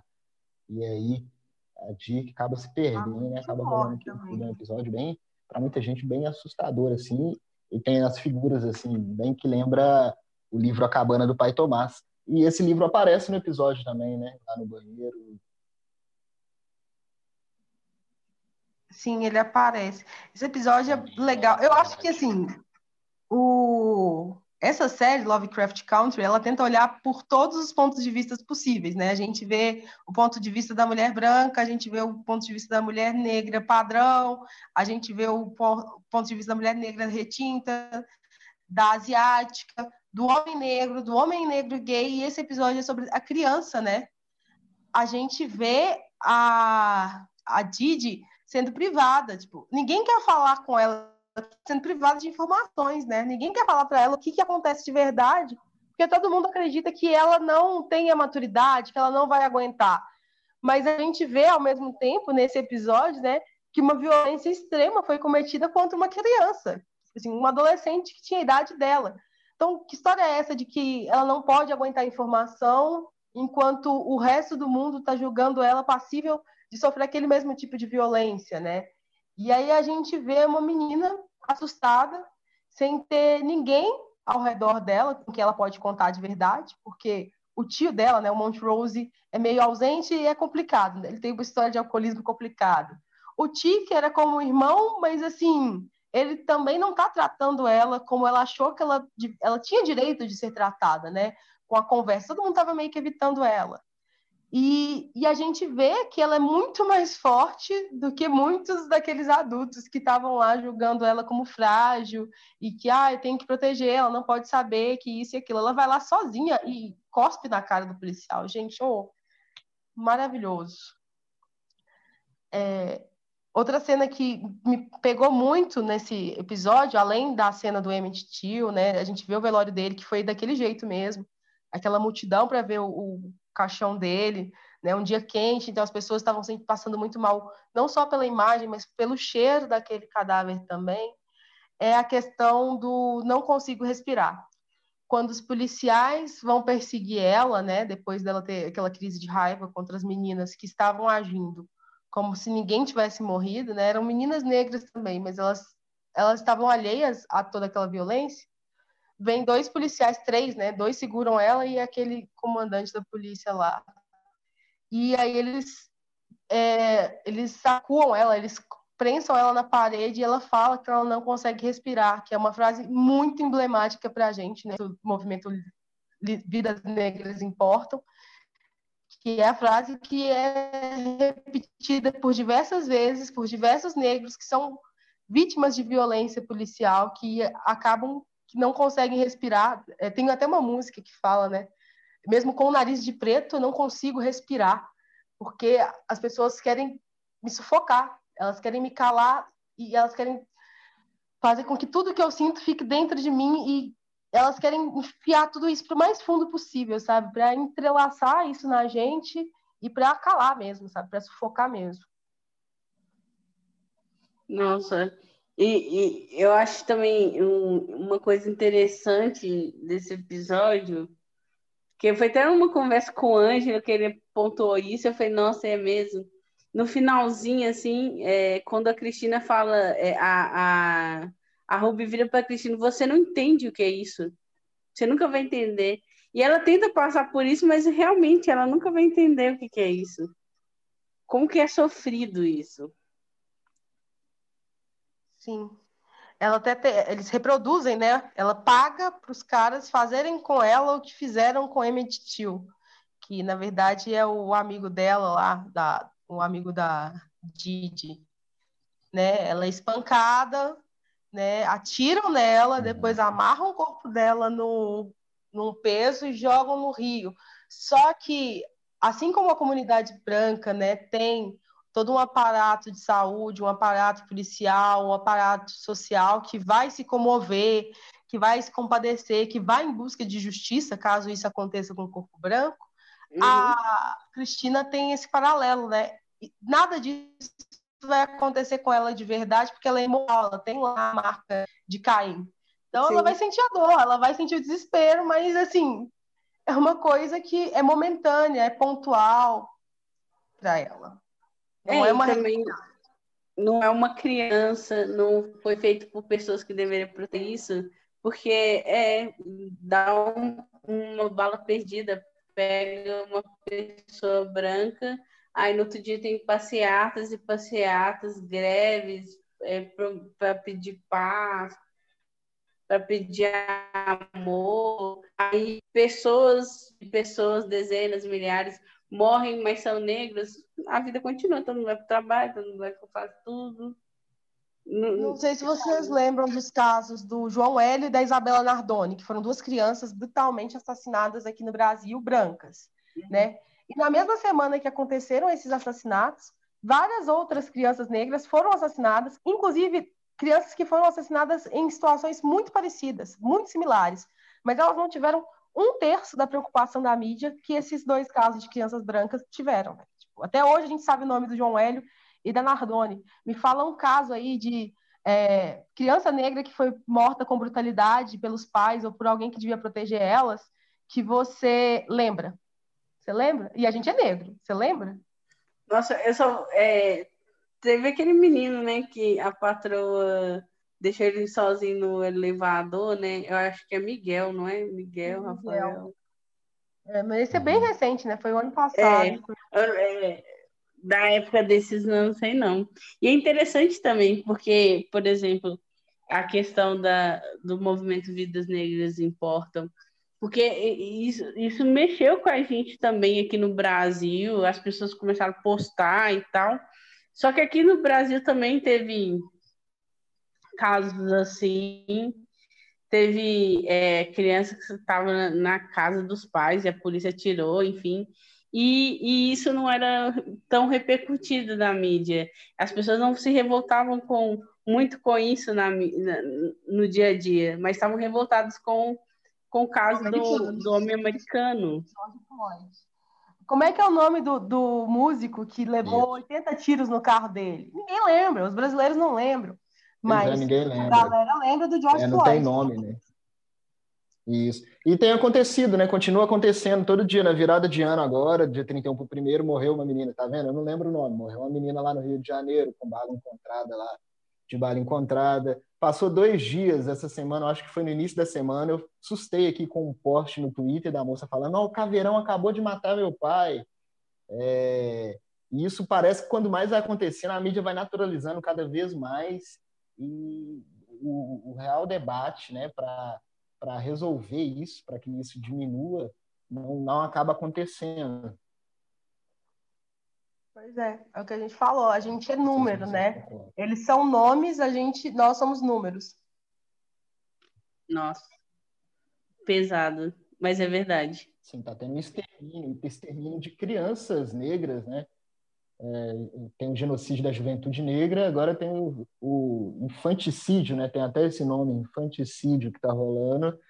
E, e se o, os representantes, né, negros, né, os que foram eleitos agora, se eles não puxarem essas pautas nas câmaras, né, nas prefeituras, e eu vejo bem isso também, porque se o, se o político negro não puxar isso, ninguém, ninguém vai puxar isso, né? Esse debate e o combate a isso. Né? Eu vejo aqui em Belo Horizonte a, a tá, eu conversei com a, com a Isabela, né? Com a Isa Lourença e, uhum. E ela falou que vai propor a volta da comissão que investiga o genocídio da juventude negra na cidade. Essa comissão foi criada na época da Áurea e depois que a Áurea saiu, a comissão foi, foi ficou parada e tal. E é isso, tem que, se não for um, né, um governante, um político negro que entra e puxa essa pauta, aí que o debate não acontece mesmo. E a mídia, como eu já né, comentei, acaba naturalizando, então só comenta quando é 20 de novembro, quando acontece lá fora, e aí lembra que aqui também tem. É Nossa, mesmo? essa questão da representação é muito importante mesmo. E quanto mais a gente se considerar negro, nos pertencemos, né? É igual pegar. É, ser igual a. Eu esqueci a Hipólita, né? Saber quem a gente é e as nossas possibilidades para a gente, né, nos fortalecer. Só sobre esse episódio, só mais uma coisa que eu tinha notado, que eu falei assim, não posso esquecer de falar, é a questão uhum. de que a gente até já tinha comentado antes, né? Sobre como os brancos colhem os frutos do nosso trabalho, do nosso sangue, do nosso suor. O oficial, lembrei o nome dele, é o Lancaster. Tem uma cena que ele aparece, que ele está sendo costurado lá, né? E você vê que é, ele usa partes né, de corpos negros para se manter vivo, se manter forte, se manter saudável. E isso é tipo uma metáfora assim excelente para falar que como o poder que vive, né, o poder que está lá na elite, o poder que está nos brancos, ele só existe, ele só se mantém através do nosso sangue, do nosso sofrimento, do nosso trabalho, né, nós pessoas negras. E conversando com isso que a gente falou agora, né, de nosso, nossa morte não importar tanto, tem um oficial dele, né, tem um subordinado dele que fala, olha, a gente não tem mais, a gente não está podendo mais pegar negro agora, por conta do, da repercussão do Emmett Till lá, né, porque as pessoas vão notar, tipo, as pessoas só vão notar por conta dessa, dessa manifestação que aconteceu por conta da morte dessa criança, mas se não fosse, ia estar tá continuando ser, é, ia, as coisas iam continuar como elas estavam, né, eles iam continuar roubando corpos negros para alimentar aquele poder do, do, oficial branco, né, do, do Lancaster lá. Nossa, essa série ela, ela é Sim, muito boa. As pessoas precisam ver. Melhor série do ano é, 2020. Agora também. E, esse episódio também, eu concordo, é uma das melhores séries. E esse episódio também, ele começa a mostrar é, a tentativa né, do, do de fazer acordos, do Tique fazer acordo com a, com a Cristina, é, até mesmo pensando no futuro da família, né? Depois a, a Alete também tentando fazer um acordo. Começa a, a tocar nesses no que vai acontecer depois, né? Já começa a tocar nesses possíveis acordos e tal, para o desfecho pra, da, dessa da série, né? Que parece que não vai ter outra temporada, né? Parece que só tem essa temporada. Não, ela é temporada única. É uma minissérie. Aí o próximo episódio. Isso. Eu... Agora eu não aguento, é, devia colocar no site assim, temporada única. Colocar temporada 1 acaba me deixando com, com esperança. É... episódio 9, que aí, mais uma vez, né? O massacre de Tulsa. Eu falo mais uma vez porque em um ano, a, a HBO, é, não sei se apareceu em outra série, mas não duvido, mas a HBO, em um ano, eu percebi que estava em duas séries tocando nesse assunto do massacre de Tulsa, né? A The Watchmen, Watchmen, Watchmen, fala, The Watchmen, Watchmen e Lovecraft Country. Então, gente, episódio 9, 1921, né? Voltando a 1921. Nossa, esse episódio, gente, eu confesso que só de lembrar dele eu já, já até arrepio, foi muito forte. Nossa, eu vi três vezes e assim, oh, a emoção até volta. É, é um episódio muito forte, a forma que fizeram as coisas. E, nossa, eu acho que no Watchmen é, é até. Você é, vê mais também, né? Mas o pior de tudo é, é o que, que eles fizeram depois disso. Mas vamos falar do, do, da série, né? Nossa, série é muito forte. Muito forte. Quem não conhece Tulsa, Tulsa era um, um distrito de Greenwood, né? E que era conhecido como é, a Wall Street Negra. Né? A gente tinha vários negros prósperos lá. A gente, o, o dinheiro circulava as pessoas elas tinham poder aquisitivo, elas tinham casa, elas tinham bens de consumo, e a gente via uma comunidade negra extremamente próspera. E por conta de um mal entendido no elevador, essa cidade foi praticamente dizimada. É, um jovem negro, né, pediu para usar o banheiro de um de um prédio, e aí, ao entrar no elevador, a assessorista gritou. E no que ela grita, ninguém sabe o que aconteceu de fato, se foi um esbarrão, se ela se assustou com o jovem negro, Só sei que é, a galera começou a noticiar que tinha sido um assédio, depois aumentaram, falaram que era um estupro, pegaram esse jovem negro sem nem saber o que tinha acontecido e prenderam ele. É, para evitar que ele fosse linchado, a comunidade negra se armou e foi para frente da delegacia e já começou uma tensão.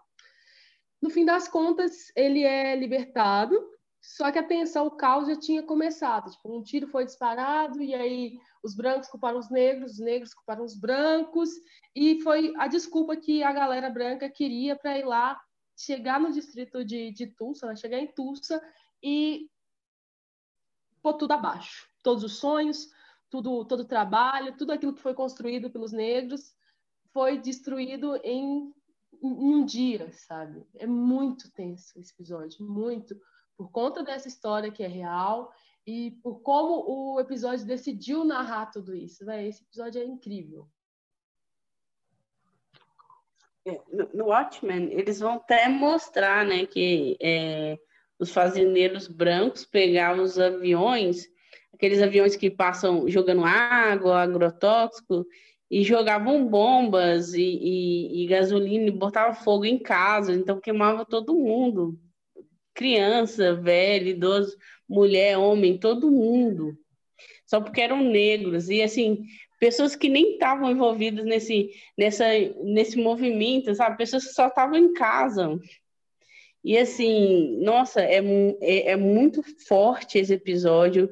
E aquela cena da, da senhora morrendo, né, com seu corpo queimando, e a Leti lá, protegida, né, que ela começa a fazer o acordo lá com a Cristina, e ela lá vendo a, a, a aquela senhora morrer sem poder fazer nada, mas segurando a mão dela, do tipo, tô aqui, você não tá sozinha.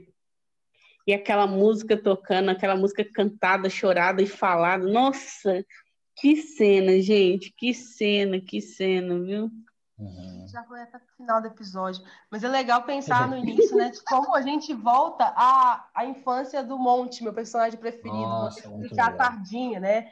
A gente entende por que, que ele é tão perturbado, né? Ele era espancado constantemente pelo pai, que tinha preferência pelo George. Talvez por isso eu não gosto do George, sabe? Porque eu sei que ele foi privilegiado dentro da medida do possível desde a infância dele. E você vê ele apanhando porque ele pegou o corsage, né, que é aquele buquê de pulso que o irmão ia dar para para Dora, e aí o pai dele achou, isso foi o mínimo, né? Tipo, ele só pegar o corsage, colocar o corsage foi o motivo para o pai dele chamar ele de gay, porque ele tocou uma flor, porque ele ousou ser sensível o suficiente para enxergar a beleza numa flor e querer essa flor nele. É muito absurdo, sabe? E aí a gente entende por que, que o Monte é tão violento e por que ele demonstra o amor pelo Tique através da violência, né? Ângelo, e, e, e para você? Tranquilo, tranquilo. Ah, esse episódio é muito bom, né, gente? É mais um episódio que eu falo, quase todos os episódios eu falo que ele é muito bom. É, é interessante também que eles estão tentando salvar ali a, a, a Diana, né, que está em coma também, aí meio que rola uma reunião de, todos ali para salvar a Diana, um acordo com a, com a Cristina, né, que eu tinha falado já de um acordo vindo do outro episódio, mas um acordo para a Cristina falando como é que faria para salvar ela e tal, e aí reúne todo mundo e volta a Hipólita, né, a Hipólita volta encontra aquela situação toda da Diana, do jeito que ela tá também, e acaba a, família acaba se reunindo. Uma outra parte também do episódio que ficou marcante para mim, uma cena muito linda, assim, acho, uma foto, uma fotografia muito linda é quando os dois, né, o Montrose e o Tique sentam no meio-fio assim para conversar, parece que o Montrose está lá e o Tique chega e ele conversa, tem uma conversa com, com o Tique, eu acho muito boa essa cena. E, e a forma que como eles viajam né, no tempo, assim, e aí vê que todos os personagens, assim, ficam uma coisa meio que de família mesmo, assim, é, para resolver a situação, salvar a Diana e também é, já começa a tocar no, na história que o, o Tique o Tique começa a perceber e ver também que ele precisa se sacrificar e tal, aquilo tudo. Né? É, ele só percebe isso quando ele vê todos os sacrifícios que o, que o Montrose fez para ser pai dele, né? Porque nesse episódio ele fala sobre uhum. ser filho do, do George e que ele, né? Isso foi escondido dele a vida inteira e o Monte fala, não, eu sou seu pai. Eu posso não ter te gerado, mas eu desisti de tudo, né? É, eu desisti de toda a delicadeza minha, desisti de tudo o que eu acredito, uhum. tudo que eu sonhava, tudo que eu amava para ser seu pai, para ser um pai, porque era isso que o mundo esperava de mim. Né? Essa abdicação do Montrose foi extremamente importante para a decisão do Tiki de se sacrificar.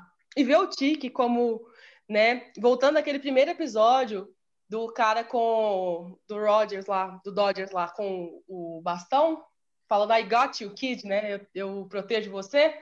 A gente tem o Tiki se vendo nesse papel também, que é muito legal, né? Esse paradoxo temporal. Uhum. E ele vê o filho dele também, né? Tem a questão do livro lá e tal. Não sei se é ele ou Montrose aqui, não, não tô lembrando. O filho do Tique, né? Ele tem... toca nisso também. Não sei se vocês lembram. Quando eles conversam lá sobre o porquê do Áticos querer ir lá e fazer o acordo? Uhum. né? Que ele, recebe, ele fala que ele recebe o livro, né? que é o Lovecraft Country, e as coisas estão um pouco diferentes, mas é a história dele, basicamente. Isso. E a Hipólita, né? Essencial aí para essa viagem acontecer. Se não tivesse a Hipólita, essa viagem no tempo lá a Tulsa não ia rolar, né? Ela ficou segurando, né? Segurando. Literalmente a placa mãe, né? Literalmente, né? né? A placa mãe. Muito bom, muito bom. É... Nossa, é interessante também falar uhum. desse massacre, né? que é, ele só foi reconhecido há pouco tempo, assim. E... Só o ano passado que ele foi para o currículo escolar das crianças de Oklahoma, que é onde Olha fica o distrito. Pois é, e tipo, aí as pessoas que, é, os descendentes, né, dessas pessoas foram, dessas famílias que foram dizimadas, massacradas, eles, eles têm cota nas universidades. Vocês é, conseguem. Eu não sei vocês, mas outro dia eu até falei com o Ângelo, né? Uma viagem que eu tive sobre a análise da, do massacre de Tulsa, né? Tipo, a, a, o que foi representado no episódio 9, com a questão dos rolezinhos.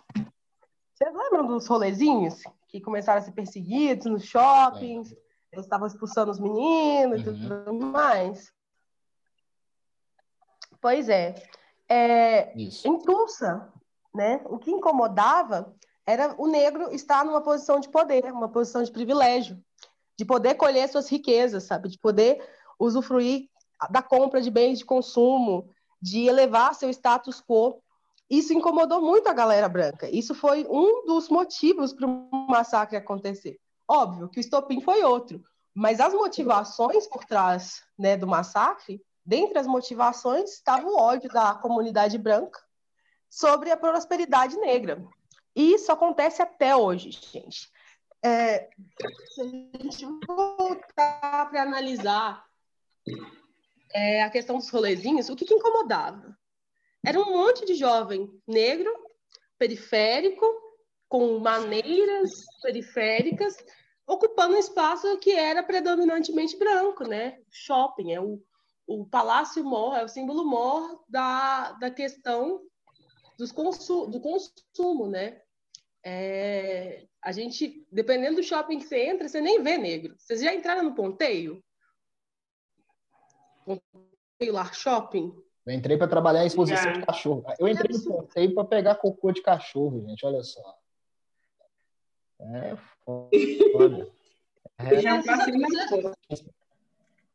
Literalmente para pegar. Ah, é difícil ver negro mesmo na posição de servente, sabe? Tipo, mesmo na posição de pessoa que vai te atender. É um lugar quase que 100% branco. As poucas vezes que eu fui lá, né, eu, eu só via gente branca e me incomodava muito. Incomoda muito ao ver corpos como os nossos circulando em espaços que eles consideravam exclusivos deles né? Então, o que, que acontece desse, o que, que esse incômodo gera? Perseguição e violência, que foi o que aconteceu em Tulsa, né? Não era admissível ver tantos negros prósperos em posição de poder, podendo consumir. A gente vai acabar com isso da maneira mais eficaz possível, acabando com os negros que estão aqui, né? nem acabando com as oportunidades. A gente vai acabar com essa galera que chegou ao poder, porque se eles chegaram ao poder uma vez, se eles chegaram a essa posição de prestígio uma vez, eles podem chegar a outra. Então, a gente vai acabar com eles. Verdade. Nossa, eu lembrei, assim, de um episódio, assim, do Big Brother, acho que foi do ano passado. É, é, a moça que ganhou, como é que é o nome dela? A Thelma. Thelma. Ela estava disputando com é, uma das provas, né, de liderança com uma tal de Mari. E assim, e era resistência e tal. Aí a, a Mari é, passou um tempão, eles passaram um dia na prova e ela desistiu e saiu. Ela falou: Não, vou deixar você vencer, porque você nunca foi líder, eu já fui e tal. Você quer o carro e tal? Ela não, não desiste, porque eu vou vencer pelo meu esforço, não porque você quer deixar eu vencer. Aí, ela esgotada, ela saiu da prova. Mas a Thelma sempre frisou: se você sai porque você quer, não é porque você está me dando nada de graça, não. E depois, assim que essa mulher saiu da prova, ela começou a falar com todo mundo: ah, eu deixei, né, gente? Porque ela queria o carro tanto, eu já estava cansada. Mas assim, ela tirou, quis, né? Ela tentou tirar todo o esforço da Thelma de ficar 24 horas lá em pé para ganhar o carro, para ser líder, porque ela deixou. Então, assim, as pessoas brancas ficam incomodadas quando vê uma pessoa negra no poder. Ah, eu deixo ela, tá? Do tipo assim, eu sou maior que você, você precisa tanto disso, eu deixo. E não foi isso. Quem tava lá vendo a prova viu que não era isso. Que ela tava cansada, ela, ela saiu porque quis. Que não aguentava mais. Pois é. é. A gente sempre é negado esse espaço, né? O espaço do poder, o espaço da, da de colher os frutos, sabe? Quando a gente colhe os nossos frutos, vem alguém para falar: Não, estou te dando esses frutos. É, tem muito disso. Né? Estou te dando a oportunidade de colher esses frutos, sabe? Uhum. Como se a gente a gente não fosse capaz, como se a gente tudo que a gente conquistasse é porque alguém deixou a gente conquistar e não é isso né? Justamente. Justamente. É, episódio Full, full Circle. É isso que fala? Assim fala? Gente, meu Deus. Full Circle. Lembra? É o nome de uma música do Aerosmith também, né? Mas, enfim. Final, chegamos aí ao décimo episódio. Nossa. Esse episódio aqui, assim como o terceiro, eu, eu confesso que chorei ali com o final, que... mas enfim, vamos falar um, antes do final, né? Vamos falar do final do episódio. Tá Ele começa né? dando continuidade, né? Ao... pois é, é, eu choro de raiva, é complicado, é complicado. Mas aí ele dá sequência né, no 9, e, eles voltando lá né, da, da viagem e tal, e já preparando para o dia lá do. Como é que é que acontece lá? Quando... Do equinócio. Isso, Oi, do equinócio. É o equinócio de primavera. Uhum. E aquilo tudo já. Aí o livro, né? Uhum. O acordo lá, a Cristina, aquele negócio todo. Tem até uma cena, esse episódio tem uma cena na, no carro que tá em todo mundo, né? Que até a, a, a Gia, já, já vai junto para ajudar também. Então, essa, eles cantando dentro do carro é muito bonito, gente. Eu acho uma cena maravilhosa. E a música do começo, né? Do uhum. primeiro episódio. Sem saber que ali é a Cristina, né? Que tá, não é a Hub, né? Pois é. Você já tá dando spoiler do spoiler que a gente vai dar? Poxa, podem falar, pode falar. Só dizer isso. Eu chorei no final, mas aí eu vou explicar depois por quê. Esse episódio é o fim do arco de do arco do herói, né? Redenção do Tite. A gente começa com um plano, que a galera bolou um plano, pediu ajuda A gente nem citou isso, né, no episódio anterior, que a Leti pede a ajuda da, da Ruby, né, da Ruby, para boicotar a Cristina e eles conseguirem salvar o Áticos, né? A Ruby até questiona, nossa, eu sou só sua irmã quando você precisa, né? Quando você tá no bem bom, a gente não é irmã, você nem... Joga na cara mesmo. Só os favores. Tipo aquele parente chato que só aparece no final do ano para pedir dinheiro pro Uber, ou vai para a Natal sem levar nada, só, só comer.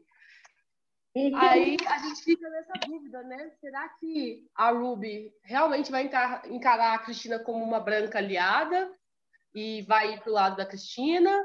Ou será que ela vai ajudar os seus? E a Ruby nunca decepciona, então ela decide ajudar a irmã. E é nessa decisão que o plano deles começa a falhar. Você quer falar alguma coisa antes da gente desmembrar o plano, Morgana? Não, pode ir lá. Pois é, o plano é tentar pegar parte da Cristina para que o ritual, né, no ritual seja sacrificado a força da Cristina e não a do Áticos, né, que seja ceifada a força vital da Cristina e não do Áticos. Só que a Cristina acaba percebendo e ela acaba usando o corpo da Ruby, né, para enganar geral. E aí quando eles chegam lá, né, cada um com sua função, tem um momento super tenso, porque esse ritual acontece na mesma cidade do episódio 2, em que todo mundo né, é branco, todo mundo é aliado da Cristina, todo mundo faz parte daquela seita. E a gente tem um momento de tensão que a gente vê nossos personagens preferidos sendo nocauteados. Tem uma briga bem interessante da Cristina com o corpo da Ruby, né, até ela perceber que não é irmã dela de verdade, e aí a gente tem o sacrifício do Tique. Mas antes de falar do sacrifício do Tique, vamos falar aí, ó, o que, vocês sentiram nesse episódio, durante esse momento, né? Sem saber que, se era Ruby, se era a Cristina. Como é que foi para vocês? Ah, a gente não sabia, né, quem que era. Pois é, eu fiquei surpreso, né, é, que ela topou ajudar, assim, e tal como eu disse, teve aquela cena do carro, assim, a gente já estava achando meio esquisito. É, mas é isso. E, e também foi muito bom, é, porque eu acho que muita gente né, durante a série, né, a Morgana tinha me contado quando estava assistindo, que estava torcendo ali pelo, pelo casal né, é, Ruby e Cristina e tal. Tinha uma galera que estava meio assim sem saber com quem que depois e eram os casais, né? Ruby Cristina, Leti e o, e, o Tiki, a Gia e Tiki e tal. É, mas eu nunca, nunca acreditei assim na Cristina mesmo, não. Viu? Eu sempre é, tinha o pé atrás com ela. E é isso, né, gente? Os brancos, a gente tem que ter o pé atrás. É, surpreendeu a, a Ruby acreditar que ia conseguir passar a perna da Cristina. Sim. Ia ia dar tudo certo, sabe? Porque logo no início ela fala sobre o feminismo branco da Cristina. E aí eu achei que ela já tinha se ligado nessa, que tipo, o branco é aliado até chegar a parte que favoreça ele. Quando toca num benefício, num privilégio dele, ele já não é tão aliado assim. Só que não, né? A Ruby, ela realmente amou a Cristina e a gente acreditou que por algum momento a Cristina também amou a Ruby, né? A gente ficou muito chocado com o fato dela ter, né, colocado ela no, no estado vegetativo para roubar o corpo da Ruby. E é uma das coisas que me incomodou no final, a gente ficou sem saber se aquele corpo ia ser encontrado, porque a gente sabe, né, que as pessoas que estão ali naquele estado, elas não podem morrer, porque quando ela morre, de fato, você não consegue usar o sangue dela para fazer a metamorfose, né? Então a gente fica nessa, tipo, a Ruby tá viva, será que alguém um dia vai resgatar ela? Não sei se vocês ficaram nesse, com essa impressão, com esse sentimento, mas eu fiquei tipo, ai, será que vão salvar minha Ruby um dia? Nossa. É, uma coisa que... Me... Pode falar. É, uma coisa que me incomodou, assim, é, em relação ao casal Cristina e Hub, é que, tipo, ela sempre usa, ela sempre usava o corpo do William para ficar com a Ruby. E nesse episódio é a única vez, assim, que ela é Cristina e Ruby. E assim, nossa, aí eu fiquei, não acredito, não acredito que isso aconteceu, não acredito, não acredito. E eu fiquei também, salvem a Hub. Não, gente, eu sei que ela vai aparecer no final, eu sei que vai dar tudo certo, vai acontecer. E não. Pois é. E agora eu sei que não vai ter segunda é, temporada mais, não mesmo. Essa parte é triste. Vocês separaram que o quanto aquele ritual de sacrifício é, me, colocava o Tique numa posição de Jesus, assim, uma posição messiânica ah, Jesus parada é Jesus, até pelo posicionamento dele. Ele estava como se estivesse crucificado, uhum. né? E era o sangue. Sangue jorrando. E aí a gente vê essa questão do sacrifício, né? Que assim como no cristianismo, é, a, o perdão e a redenção vem através do sacrifício, a gente tem isso é, representado na série. Outra coisa que é muito interessante na série é o poder feminino, né? A gente tem o Tique e o Monte no episódio, mas quem move, as ações são todas femininas.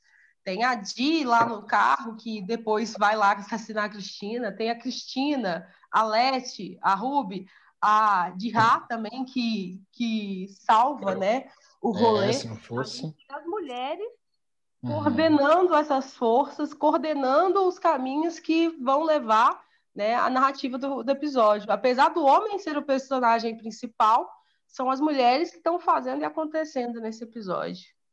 Com certeza. Esse... A série Nossa, toda, né? Total. Assim. Verdade.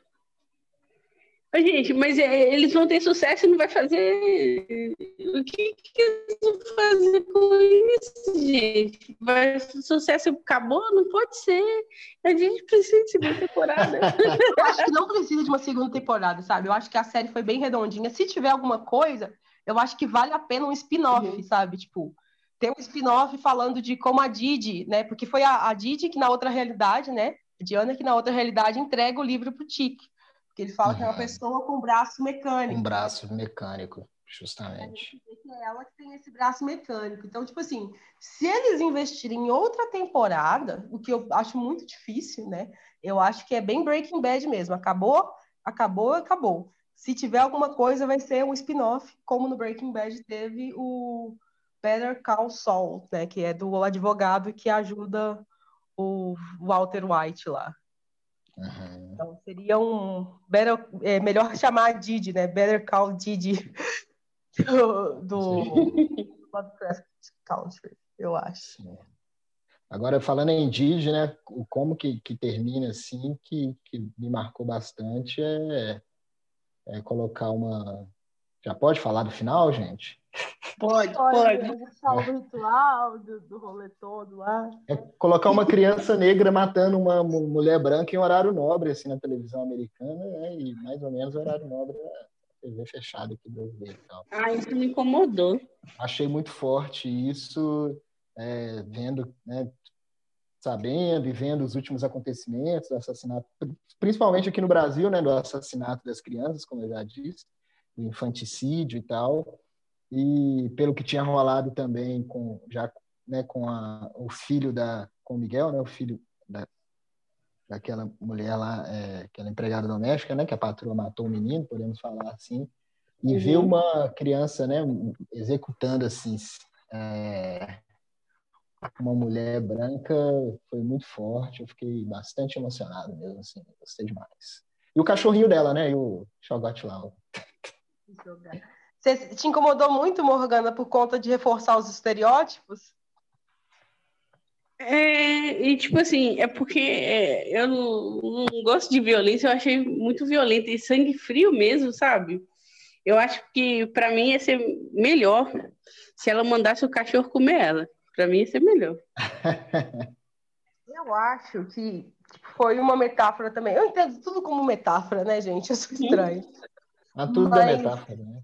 É uma metáfora, a vida é uma metáfora da morte daquela. Mas eu achei muito uma metáfora de como essas novas gerações é, têm se posicionado de forma mais firme e têm é, certo para si, sabe, o que, que, é, o que, que eles querem para o futuro. Porque a gente, que já está na idade mais adulta, e a galera que está mais velha, a gente sempre tenta fazer as coisas é, com panos quentes, sabe? A gente sempre tenta uma coisa mais negociável, a gente uhum. tenta explicar, e aí a gente explica uma, duas, cinquenta mil vezes, se for necessário, para o branco entender o que é o racismo, para o branco entender o quanto que, é, o quanto que ele está errado numa situação, do branco entender o quanto que ele está usando o movimento negro de forma conveniente. E essa geração nova, não, gente. Eu não sei se vocês têm contato com crianças e adolescentes, né? Uhum. Eu ainda tenho, por conta da profissão, e eles não têm meias palavras, velho. Tipo assim, eles é sim, sim, não, não. Certo? Se eles colocam na cabeça que é certo, aquilo é certo para eles e eles vão falar sem ficar se dosando como a gente. E se eles acharem que é errado, eles vão lutar contra aquilo com todas as forças. Eles não vão medir esforços, sabe? Eles não ficam medindo as palavras. Essa, essa geração ela é muito intensa. E eu acho que representou muito isso, sabe? De como essa geração cansou de usar os nossos métodos, de usar os métodos pacíficos, de usar os métodos de fala, sabe? Olha, como é que os levantes aconteceram nesses cinco últimos anos nos Estados Unidos por questões raciais, Fraga. A galera não ficou só de hashtag, a galera foi e fez foi para as ruas. E a galera que está nesses movimentos, que está indo para as ruas, que está dando a cara tapa, que está levando bala e tudo mais, é essa galera mais jovem, essa geração mais nova. E eu achei que foi muito essa representação, de, tipo, olha, colou ali com a Ruby, colou com os adultos que você era aliada, que você vai, vai se redimir, mas comigo não vai colar. Ou vai ou racha. Já que você não foi, vai rachar aqui agora. É, é verdade. Isso, né? E essa personagem, a Dia, ela tinha passado, passou por tudo na série, assim, né? Tipo assim, o pai, perdeu o pai, aí ficou lá enfeitiçada. É...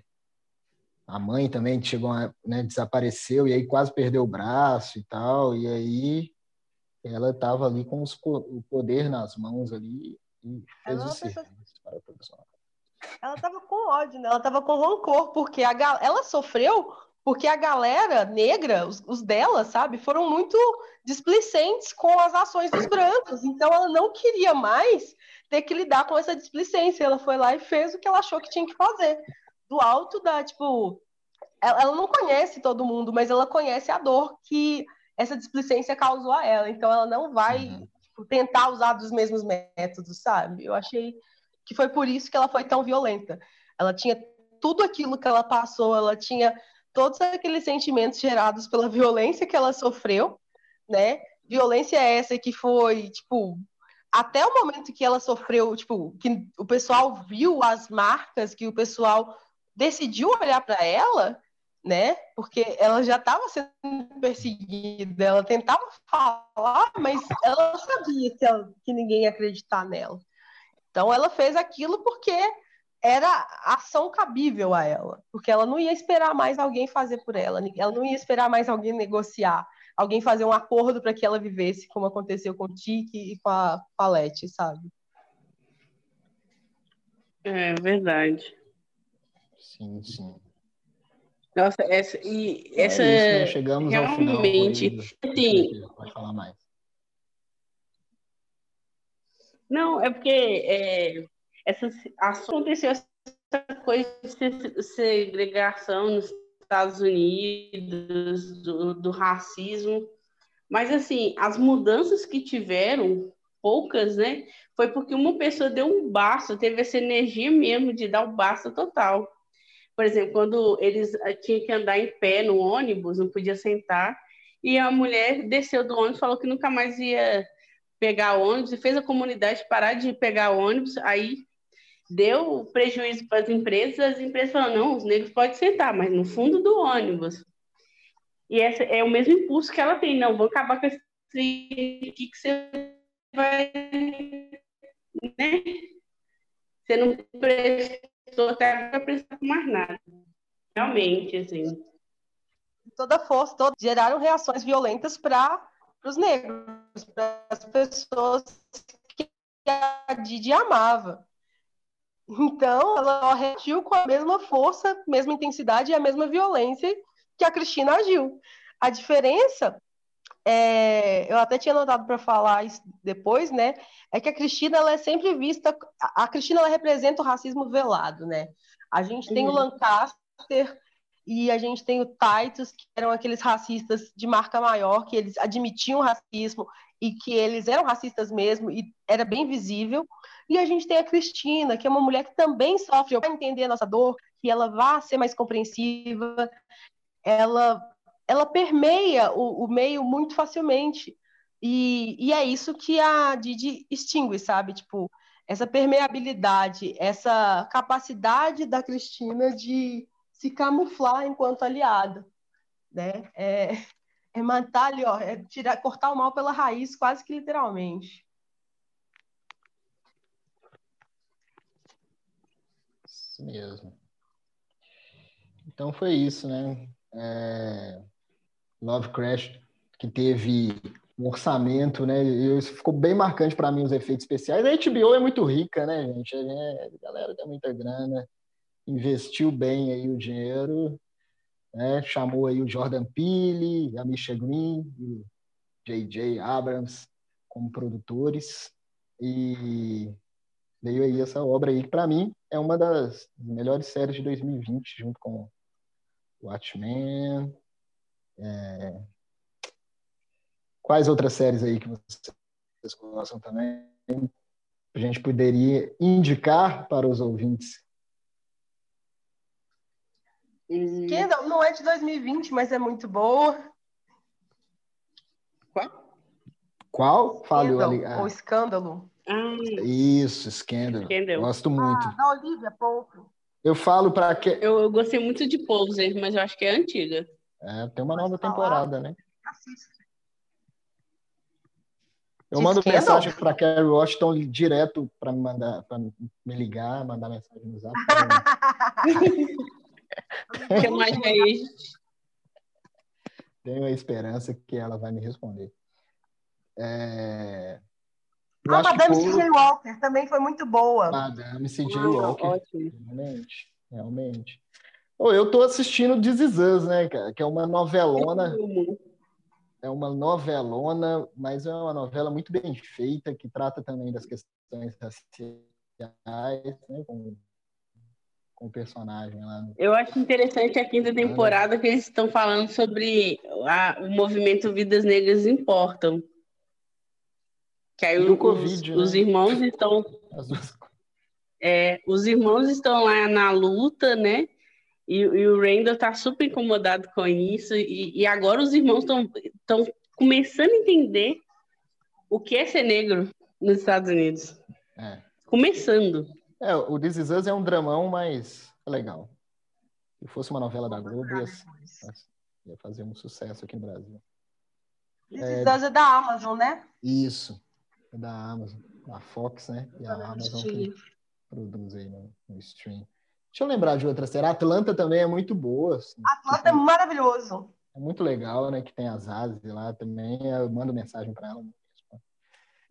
é. Eu mandando em português. Deixa eu ver, tem uma outra Nossa, série que eu. mando mensagem pra Rihanna, às vezes, no Instagram. É, eu também sou desse, eu mando mensagem, quem sabe um dia, galera. O Watchmen já, tá na... já tem nova temporada? O Watchmen também é série, não. é minissérie, é uma temporada só. Gente, vocês são muito iludidos, vocês não vocês acham que vai ter segunda temporada de minissérie? O povo gosta de dinheiro, mas eles gostam do prestígio também. Uai, eles viciam a gente depois deixam a gente na mão. Quero ver o que, que eles estão preparando agora para esse, esse ano. Tem uma, começou uma série na HBO que eu não sei se começou, baseada em um livro do que foi um maior sucesso no New York Times, eu esqueci. É sobre questões um jornalista do New York Times, eu esqueci o nome da série. O pessoal até falou, acabou Lovecraft e HBO já lança essa série. Vou procurar também. O... Aquele outro que eu falei com a Michaela Cole também é muito bom. Eu vou ver qual que é o nome dele traduzido, pra, pra... porque é melhor. Calma aí. É...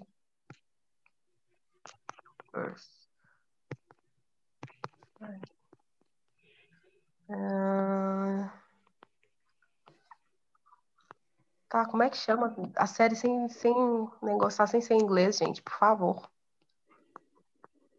Ah, gente, eu não tô achando aqui o nome dela. Quando eu coloco aqui, só aparece Black Earth Rising. É tipo o Levante da Terra Negra. Não sei como é que deve estar o nome dele em português. E, até porque no Netflix, quando você procura, só não tem como você procurar pelo outro nome. Quando você procura Black Earth Rising, aparece. Quando você procura negro, não vai aparecer. Uhum. É uma série muito legal que fala sobre a intervenção da ONU em conflitos na África, né? É, principalmente, a série ela toca né, no conflito dos Tutsis contra os Hutus. E como é que foi a intervenção da ONU e como essa intervenção pode ser encarada é, de diferentes formas, dependendo de onde você está, no tempo e espaço, assim, sabe? Se você é uma pessoa que está na Inglaterra hoje em dia, você vai encarar de uma forma. Se você é uma pessoa que estava é, no Congo, ou se estava em uma das áreas que estava tendo conflito, você vai ver de outra forma. É, ótima dica. Tem a euforia também, né, gente? Que a euforia, menina... maravilhosa! Que, que isso, Boa. aquela menina arrebentando, a Zendaya, né? Como é que ela chama? É isso mesmo, Zendaya? Isso, lendária, Zendaya, lendária. Só lembrar isso. isso. Zendaya arrebenta no, na série, aquela personagem dela. Eu, eu fico achando que ela é daquele jeito na vida real. Se eu encontrar ela na rua, eu vou achar que ela é daquele jeito ali. A atuação dela realmente, velho, tá digna de M. Ela tá muito boa nesse personagem de drogada, louca, Nossa, viciada. Ótimo. Adolescente, né? Assim, poxa vida. E a Insecurity também, né? Especiais? Saiu hum? dois episódios de Euforia avulso. Um Mas delas. outro agora, dia 24. Não vi, não, esses não. Pois é. Eu tô, tô ansiosa. Hum, eu também do Grey's Anatomy. E Security também, né, gente? Que é uma série muito boa. Com a, com a Issa né? Não sei se vocês já viram. São duas amigas que moram em Los Angeles. A maioria das, não sei se é a maioria, mas grande parte da série se passa em Los Angeles, né? Porque é ali que é o onde faz a gravação mesmo. Se não estiver enganado, onde está Hollywood e tudo mais. Mas é bem interessante a Insecure, que mostra duas amigas negras, né? E a relação entre elas e a questão, o empoderamento feminino, negro e tal. É bem, bem legal Insecure também, é uma ótima série. De Sahai. Estamos finalizando. Querem dizer mais alguma coisa? É... Tem mais uma indicação Sim. que é O que ficou para trás. É um filme agora, tá? É um filme que tem a atriz que faz a Ruby, que está em Lovecraft, né? É, esse filme é muito bom, é um filme de terror que tem uma temática social barra racial também. São de refugiados que vão para a Inglaterra e tem que conviver com um fantasma, um fantasma meio que do passado, que também está relacionado com a vida que eles têm vivido, né, no momento da, do filme. E é bem bacana, véio, muito bacana. Para acabar, então, queria agradecer mais uma vez a disponibilidade por vocês terem aceitado aí, aceito o convite, Fran, Morgana, satisfação trocar ideia com vocês sobre essa série. E falamos de outras séries também junto e futuramente vamos falar de outras e outras. Muito obrigado mais uma vez.